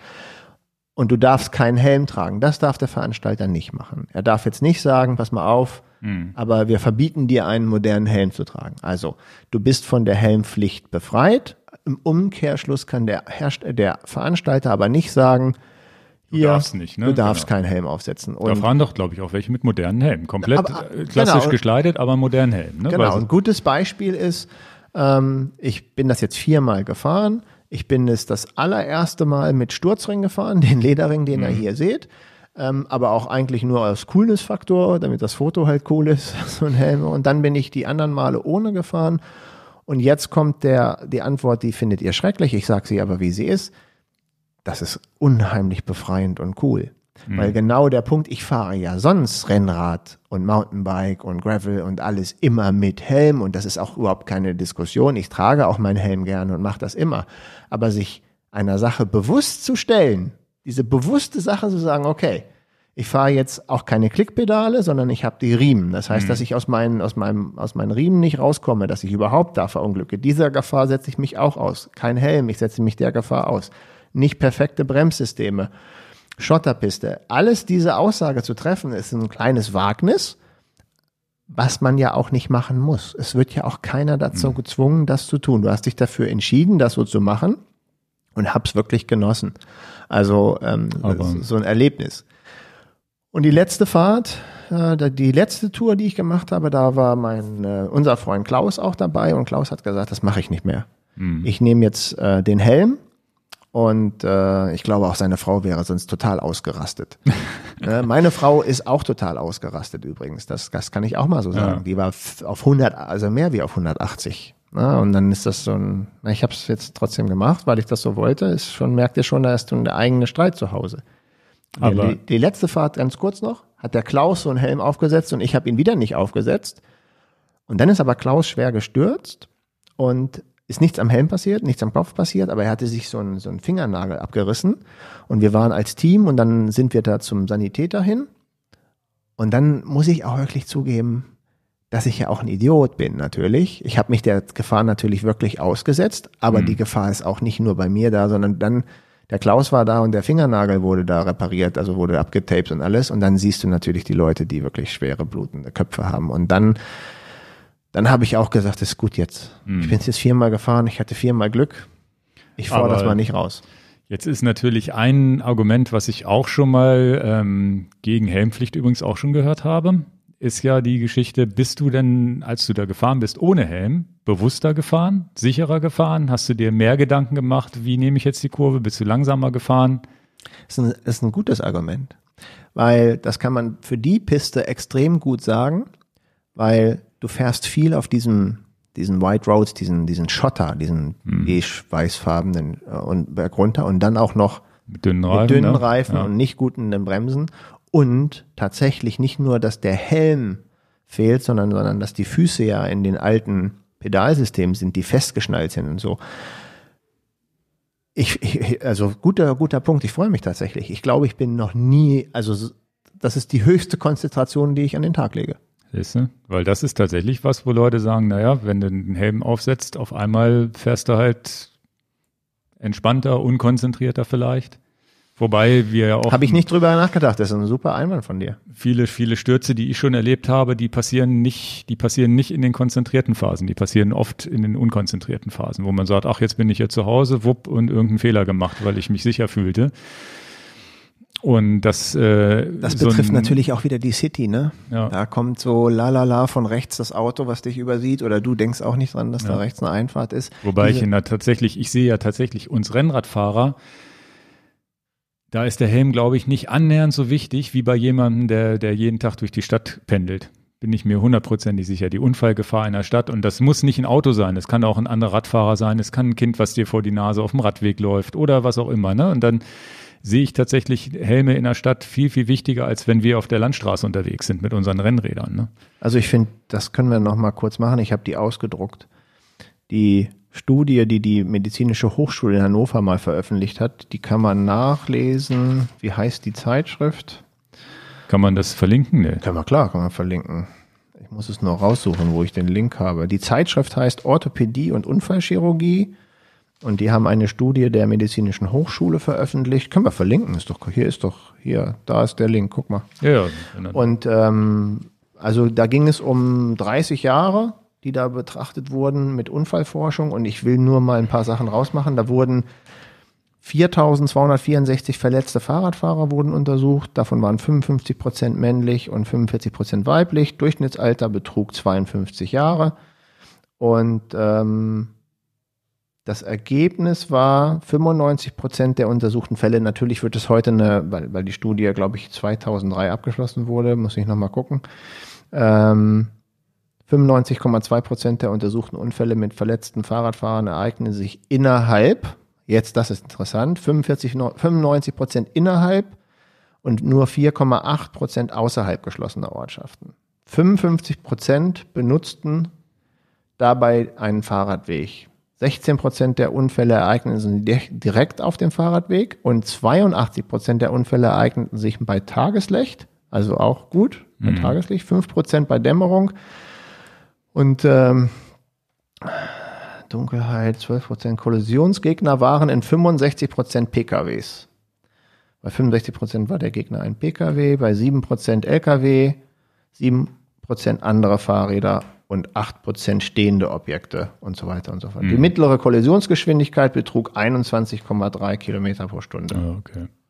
Aber finde ich ganz interessant, 95 Prozent innerhalb der Ortschaft. Jetzt denke ich wieder an die Spanier, die sagen, die haben die Regelung von den Helmen nur außerhalb der Ortschaft. Ja, weil die Spanier natürlich auch zum, zum Kaffeetrinken dann auch gut aussehen wollen in der Stadt, ne? Spanierinnen vor allem. Also, nein, also es ist tatsächlich so, und das ist tatsächlich auch ein kleines Paradox, aber so sind wir Menschen auch. Ich kenne, kenne genug Leute, die Radsportler sind, die dann ihren Helm tragen und dann, wenn sie in der Stadt rumgurken, halt nicht mehr. Ja. Nö, in der Freizeit brauche ich das ja nicht, nur beim Sport. Dabei ist es im Grunde, theoretisch bist du auf der Landstraße als Radsportler viel, viel, viel sicherer unterwegs als, ähm, als in der Stadt. Und was mich tatsächlich auch zum Helmtragen so ein bisschen bewogen hat, so so der Hannover-Teil hier von der Hannoverschen Allgemeinen Zeitung, wenn ein tödlicher Rad- und Radunfall drinsteht, ist es immer, hat keinen Helm getragen, hat keinen Helm getragen. Also das sind so Nebensätze, die du immer wieder liest. Also ohne drauf, äh, wir müssen da mal drauf achten in euren Zeitschriften, wenn Zeitungen, wenn da irgendwas steht, dann fehlt halt der Helm, ne, ist auf dem Bordstein aufgeschlagen, keinen Helm gehabt, meistens auch ältere Personen tatsächlich, also wo denn was passiert ist. Also wenn, und wenn du das so liest, dann sagst du auch, okay, das mit dem Helm ist nicht doof, eitel hin oder eitel her, ne? Mach das, mach das zumindest in der Stadt. Ansonsten, ja, keine Ahnung, muss jeder selber wissen. Die, die, die Fahrt zum Bäcker, die ich letztens, so eine ein Kilometer Fahrt mit dem Brompton, habe ich mich glatt auf die Nase gelegt ohne Helm. Passiert halt auch, ne? Also, aber es ist, es ist ein, ist ein schwieriges Thema, aber schimpft, schimpft nicht in den Kommentaren. Warum? Weil wir jetzt, also wir. Wir erzählen es so, so wie ja. wir sind und wir, wir lügen Also nicht ich bin so für Helme gegen Helmpflicht. Du bist für Helmpflicht eher, hätte ich, habe ich jetzt rausgehört? Nee, ich bin auch gegen Helmpflicht für alle. Ja. Ich bin mehr auch, was ich richtig gut finde, ist, dass wir mehr für die Infrastruktur tun. Ich ähm, kann bestätigen, dass in meinem sportiven Umfeld sowieso alle einen Helm tragen. Was will ich denn mehr? Ja. Ja, dann, dann, dann ist eigentlich für die sportiven Fahrer brauchen wir nicht eine Anordnung Helmpflicht. Ich werde tatsächlich doch. Ich glaube, man kann auch 100 Jahre alt werden, indem man sein Rennrad ohne Helm fährt. Und dann ist es auch so, muss jeder selber wissen, ich, ich fände es auch ohne Helm manchmal cooler, ist halt, aber wenn man sich, wenn man sich erstmal dran gewöhnt hat, heute, man, heutzutage hat man ja viele, viele Vorteile, man ist ja aerodynamischer mit Helm als ohne. Das stimmt, das stimmt. Also ich, ich würde jetzt für die, für die sportive Fraktion, wo, die wir jetzt sicherlich ja. mit dem Podcast ansprechen, ich glaube, das Thema ist überhaupt kein Thema, weil die Mehrheit der Leute sowieso auf dem Schirm hat, ich fahre immer mit Helm, ja. Weil ob ich alleine fahre, in der Gruppe fahre, das, äh, der, diese Sache stellt sich gar nicht. Was Und im Stadtverkehr, im Stadtverkehr, was ich da schon sind öfter mal brenzliche Situationen, wo du denkst, naja, oder wo die, sagen wir mal so, ich fahre extrem defensiv, wenn ich jetzt bedenke, wie ich früher mir die vorfahre, wenn du denkst, naja, abbiegendes Fahrzeug, der wird mich schon gesehen haben. Ich bremse teilweise auf Unterschrittgeschwindigkeit runter, bevor ich fahre, wenn, wenn ich wirklich weiß, der ist jetzt stehen geblieben. Und so viele Leute, wo man genau weiß, der ist jetzt, oder wie viel, wie oft die Leute eben nicht stehen bleiben. Und dann, wenn du dann wirklich als Radfahrer mal nicht aufpasst und sagst, oh scheiße, der bleibt stehen, oh doch nicht, und dann, dann liegst du da, ne? Also da, das ist schon, schon, zumindest als, als Großstädter ist das schon ein ganz schöner Wahnsinn hier. Ja. Was, ähm, was mir auch auffällt, ist natürlich, wirst du, und das ist auch in unserer Gesellschaft, glaube ich, nicht änderbar, wenn du dann mal, und das erleben wir auch bei YouTube-Videos bei uns und wahrscheinlich jetzt ja auch nach dem Podcast, wenn du auch nur ansatzweise mal einen Meter ohne Helm irgendwo gesehen ja, ja. wirst, ne? Du zum Beispiel mit deinem Brompen-Video. Ne? Genau, ohne Helm ohne Helm gleich Ärger gekriegt. Gibt's gleich Ärger oder hier Aber das da. ist auch das, weswegen wir keine Helmpflicht brauchen, weil das wird sich irgendwann wirst du derjenige sein, der komisch der aussieht, steht, ne? der komisch aussieht, weil er keinen Helm auf hat. Genauso wie wir uns schon komisch finden, wenn uns dann mal einer entgegenkommt ohne Helm, finden ja. wir das auch irgendwie komisch. Ich habe doch den Besuch in Washington gehabt bei dem Holger und ähm, da bin ich ja auch ohne Helm nach USA geflogen und ähm, dann war das auch irgendwie ziemlich cool. Er sagte, hier, wir machen eine Tour, ich gebe dir hier einen meiner Helme. Hm. Also auch da ist eine Selbstverständlichkeit. Genau, genau. Ja. Gut, äh, wie ist denn das eigentlich bei Skifahrern? Das ist doch, äh, da, die haben doch auch eine Helmpflicht mittlerweile bekommen, ne, bei den Abfahrten. Ah, jetzt bist du, jetzt redest du, ich fahre Ski? No ich way. Nicht, ich nee. Aber ich meine, da war es auch, auch eine Riesendiskussion. Skifahrer haben doch keine Helmpflicht. Na, na, dieser Politiker, der hatte, da ist doch da nicht ein Politiker tödlich verunglückt und danach ging das los mit den Helmen? Irgendwas war da auch vor zwei, drei ja, Jahren. Politiker, wenn das, einer das weiß, war einer, einer, ein Thüringer oder Ja, ja, irgendwie sowas. Aber wenn das? das einer weiß, gerne in die Kommentare schreiben. Ich meine, die haben nämlich auch tatsächlich eine Helmpflicht. Skifahrer haben jetzt Helmpflicht. Ich bin mir nicht hundertprozentig sicher, aber ich meine, da ist seit, Kannst seit du Vorfall das in Italien, kannst du das durchsetzen? Fahren die Ski? Na klar, Alberto Tomba. äh, keine Ahnung. Aber das ist, äh, das wäre nochmal interessant. Da muss ich mal nachgoogeln. Kann ich, ist jetzt, wäre jetzt alles falsche Informationen, aber ich dachte, da wäre auch so ein, zumindest eine Riesendiskussion losgegangen. Ich meine zumindest, dass die extrem boomende Verkaufszahlen haben, die, die, die, die, die Naja, äh, guck mal hier, Michael Schumacher hatte doch auch so eine schwere äh, ja. Verletzung und, und was auch. Mit also, Helm. Mit Helm, glaube ich. Ne? Ja. ja. Also das, wie gesagt, hilft auch nichts. Vorsichtig waren es trotzdem, muss man trotzdem und Glück haben und manchmal hat man halt Pech. Ne? Das, ja. So hundertprozentige Lebensversicherung gibt's leider nicht, das ist klar. Ihr habt jetzt unsere Meinung jedenfalls zu dem Thema gehört. Macht euch. Ihr wisst jetzt ungefähr, wissen denn die Leute jetzt ungefähr, was sie für einen Helm brauchen? Ja, er muss passen. Passform. Normalen Rennradhelm, bisschen Aero vielleicht, ein bisschen TT, bisschen Mountainbike, je nachdem, was man so machen will. Wir unterscheiden natürlich ganz klar Downhill und, und Dirt-Helme, wo es noch ein anderer Einsatzzweck ist, wo noch, noch die, ja. das Kontaktrisiko mit dem Boden ein bisschen höher ist. Ein bisschen aufpassen, was gefälschte Helme angeht. Die Story die großen, wir eigentlich erzählen die haben wir, die haben wir tatsächlich jetzt ein bisschen vergessen. Können wir jetzt noch mal kurz drauf eingehen, beziehungsweise auf das Video verlinken mit den gefälschten Helmen. Äh, ist tatsächlich ein Kunde, ähm, ja, in wahrscheinlich betrügerischer, betrügerischer Absicht hat der uns, äh, hat sich ein Originalhelm bei uns gekauft und dann kam diese Rücksendung hier an und es war ein gefälschter Helm. Genau, und wir haben dann bei der Rücksendung gemerkt, dass es sich nicht um ein Originalprodukt. Was nicht so leicht offensichtlich war. Genau, es war schon ein sehr gut gefälschtes Produkt. Und ja. äh, was ist passiert? Der Kunde hat halt einen Originalhelm bekommen und hat uns halt eine Fälschung zurückgeschickt. Das heißt, der Kunde hat also im Prinzip den sicheren ja. Helm bekommen und hat dafür auch noch nicht mal was bezahlt, weil er dann, er hat, wir haben es ja gemerkt, wir haben das zur Anzeige gebracht. Auch es war ein Specialized Helm. Auch Specialized ist den Kunden noch angegangen. Darauf wollen wir nicht mehr eingehen. Aber wir haben in dem Video dann den Helm, weil, weil dann alles klar war, wir wollten jetzt auch mal zeigen, dass der Helm, der im Video dann gezeigt wurde, eben nicht diese Sicherheitsmerkmale hatte. Ne? Also Markenhelme bei sicherer Quelle kaufen. Genau, also da wirklich darauf achten, dass ihr eine seriöse, einen seriösen Händler habt. Nicht über, nicht über, nicht Kleiner, über eBay, nicht, nicht über, Kleinanzeigen, Kleinanzeigen, und sowas. Das ist, ist, ist gefährlich, es sei denn. Autorisierte Händler, ja. ähm, nicht, ähm, ihr wisst, ist das ein Specialized autorisierter Händler? Ja, nein. Ja.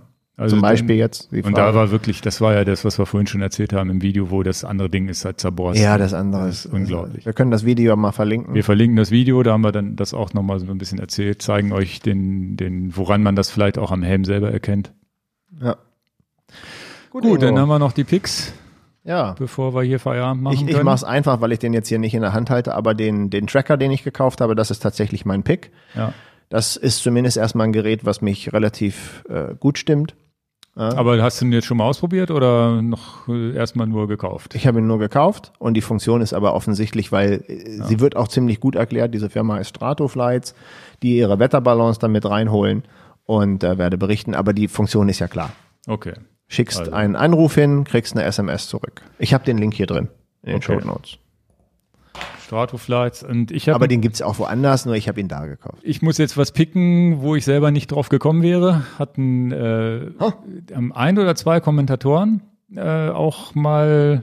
Ja, ich weiß sogar, wer es war, aber ich glaube, den finde ich jetzt auf die Schnelle nicht mehr. Also schöne Grüße, er weiß, was er gemeint ist. Okay. den äh, altbekannten, und zwar einen Notenständer. Ich picke einen Notenständer, der hat, glaube ich, 20, also warte mal, ich muss mal das. Der kommt hier mit so einem mit so einem Stativ, das kenne ich eigentlich so ähnlich wie so ein Lampenstativ Stativ auf, äh, Stativ auf, aus dem Fotobereich und den, den kann man sehr niedrig stellen und sehr hoch stellen. Ja, und das war's. Wollte ich nur mal picken. Ich weiß wofür, für, Indo für, für Indoor-Training.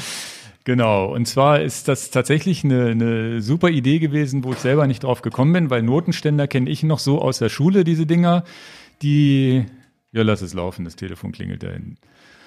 Ähm, die kenne ich noch aus der Schule, die, die, die, die sind ja so klein und filigran. Die sahen so, nicht die, so aus wie der. Nee, die sind ja so, so zusammenfaltbar oder sowas, ne?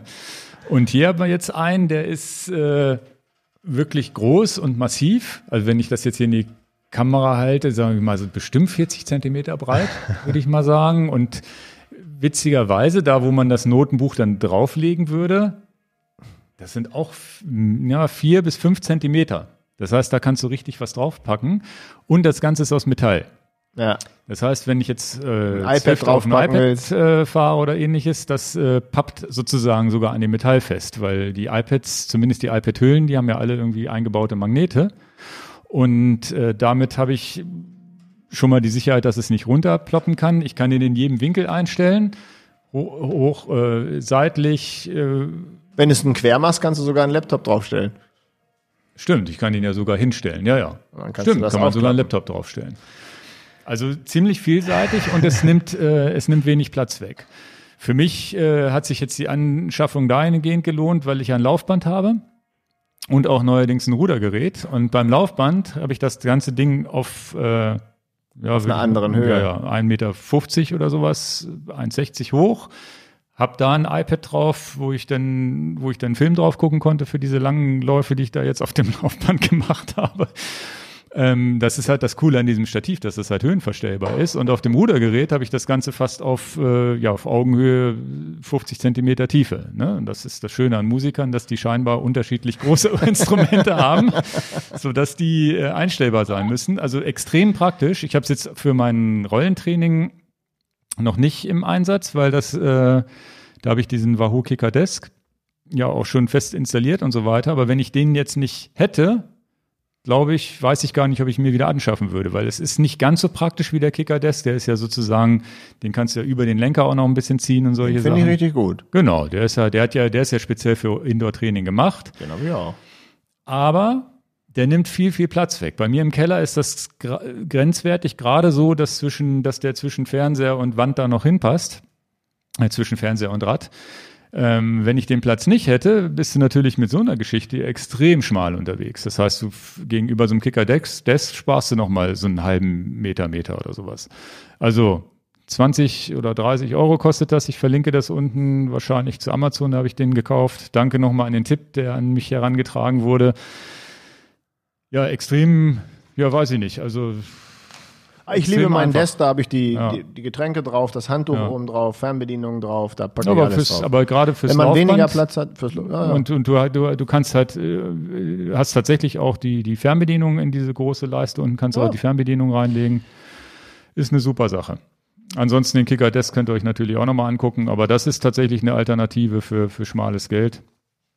Fand ich super und habe ich wirklich immer im Einsatz gehabt. Jetzt beim Laufband jetzt das erste Mal, weil die kurzen Läufe mache ich ohne Video oder sowas. Aber da habe ich dann das erste Mal gesagt, okay, machst du dir mal irgendwie einen Film an oder sonst wieder anderthalb Stunden, 19, 16 Kilometer auf dem Laufband. Gestern hätte ich 19 auf dem Laufband soll, laufen sollen, da bin ich rausgegangen. Bin froh, wenn ich überhaupt gehen kann, Ingo. Ja, ja. Ich nehme jetzt hier gleich die Krücke wieder.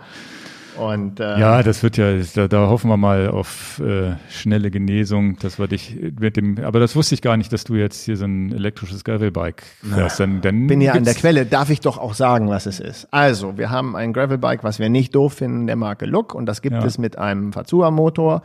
Und ähm, wer an der Quelle ist, der ruft dann alle Leute an, die mal so sind. Und ich wollte sowieso ein Review von dem Rad machen. Okay. Und ähm, äh, das, das Leben schreibt die besten Geschichten heute Morgen mit Dieter gesprochen, ob wir nicht kurz mal das Rad vorstellen können. Ich kann es momentan noch nicht fahren, aber äh, würde gerne äh, dieses Produkt auch verkaufen, weil ich könnte mir vorstellen, zweierlei kommen hinzu. Mein Gott, jetzt sind wir schon durch mit dem Podcast. Ich sag das noch kurz. A, für mich ist es jetzt wirklich eine super Sache, wo wir vielleicht dann doch die erste Ausfahrt mit, mit meinen, nach meiner Knie-OP zusammen machen können. Ihr fahrt normale Gravel-Bikes ja. ohne Motorunterstützung und damit wir nicht nur flach fahren müssen, ähm, nehme ich dann das mit der, mit der Motorunterstützung und, und, und man muss erst eine Knie-OP haben, um drauf zu kommen. Mensch, ich bin am Berg gar nicht leistungsfähig, mit den Jungs mitzufahren. Ja, habe ich dieses Rad, bin ich's doch. Hm. Und tatsächlich revidiere ich meine Aussage. Es ist doch für die Leute, die ein Defizit da haben, oder ich darf manchmal nicht Defizit sagen, oder die älter sind, sagen, die oder die älter sind und sagen, ne? ich, da, da, da schwächel ich ein kleines bisschen. Vater und Sohn, was auch immer, ne? Sohn steht voll im Saft, Vater ist schon nicht mehr oder umgekehrt. Und dann werde ich, äh, wie ich schon sagte, das Leben schreibt dafür manchmal die besten Geschichten und ähm, finde das auch, auch vielen Dank auf diesen Wege an die Firma Look, die das mir jetzt erstmal kostenfrei zur Verfügung gestellt hat. Das ist dann äh, bezahlte Werbung. Nein, ja. das ist kostenfrei zur Verfügung gestellt. Da freue ich mich drüber und deswegen rede ich darüber und werde auch ein, ein Video darüber drehen über meine Erfahrung. Ja, ja, bin ich mal gespannt. Das heißt aber, dieses Wochenende ist noch utopisch. Dieses Wochenende ist noch utopisch. Aber, aber, die Woche drauf könnte klappen, ne? Hoffentlich, hoffentlich. Ich bin ein bisschen. Ich muss doch die Rafa 500 fahren. Die fahre ich nicht mit dem E-Bike. ja. Und dann steht uns noch, da dürfen wir nichts drüber sagen, aber ich muss das anteasern, weil du das sonst vergisst. Es könnte sein, es könnte sein, dass der nächste Podcast so ein Hammergast hat, wo, wo wir hoffen, dass das alles passiert, wie es angekündigt ist. Wir verraten nicht viel, ja. aber es wäre ja trotzdem auch mal okay, einen Wink zu geben, ja. dass der nächste Podcast wahrscheinlich in die Firmengeschichte eingeht. Bin ich mal gespannt. Und dann müssen wir natürlich sehen, dass wir hier unsere Schlagzahl wieder in, hinbekommen. Jetzt musstet ihr drei Wochen warten. Also das heißt, wenn ihr jetzt jeder wieder schimpft, dass es so ein langer Podcast ist, einfach nicht anhören und dann hören, wenn wir einen nicht veröffentlichen. Nee, also das, äh, wir sind froh, dass wir es endlich wieder geschafft haben hier im Studio und ähm, hoffentlich auch ein ergiebiges Thema hatten mit ein bisschen politischer Diskussion um Helmpflicht und nicht und so weiter. Gehört auch mit dazu. In diesem Sinne, Ingo. In diesem Sinne, Macht's danke gut. fürs Zuhören und dann bis zum nächsten Mal. Tschüss. Tschüss.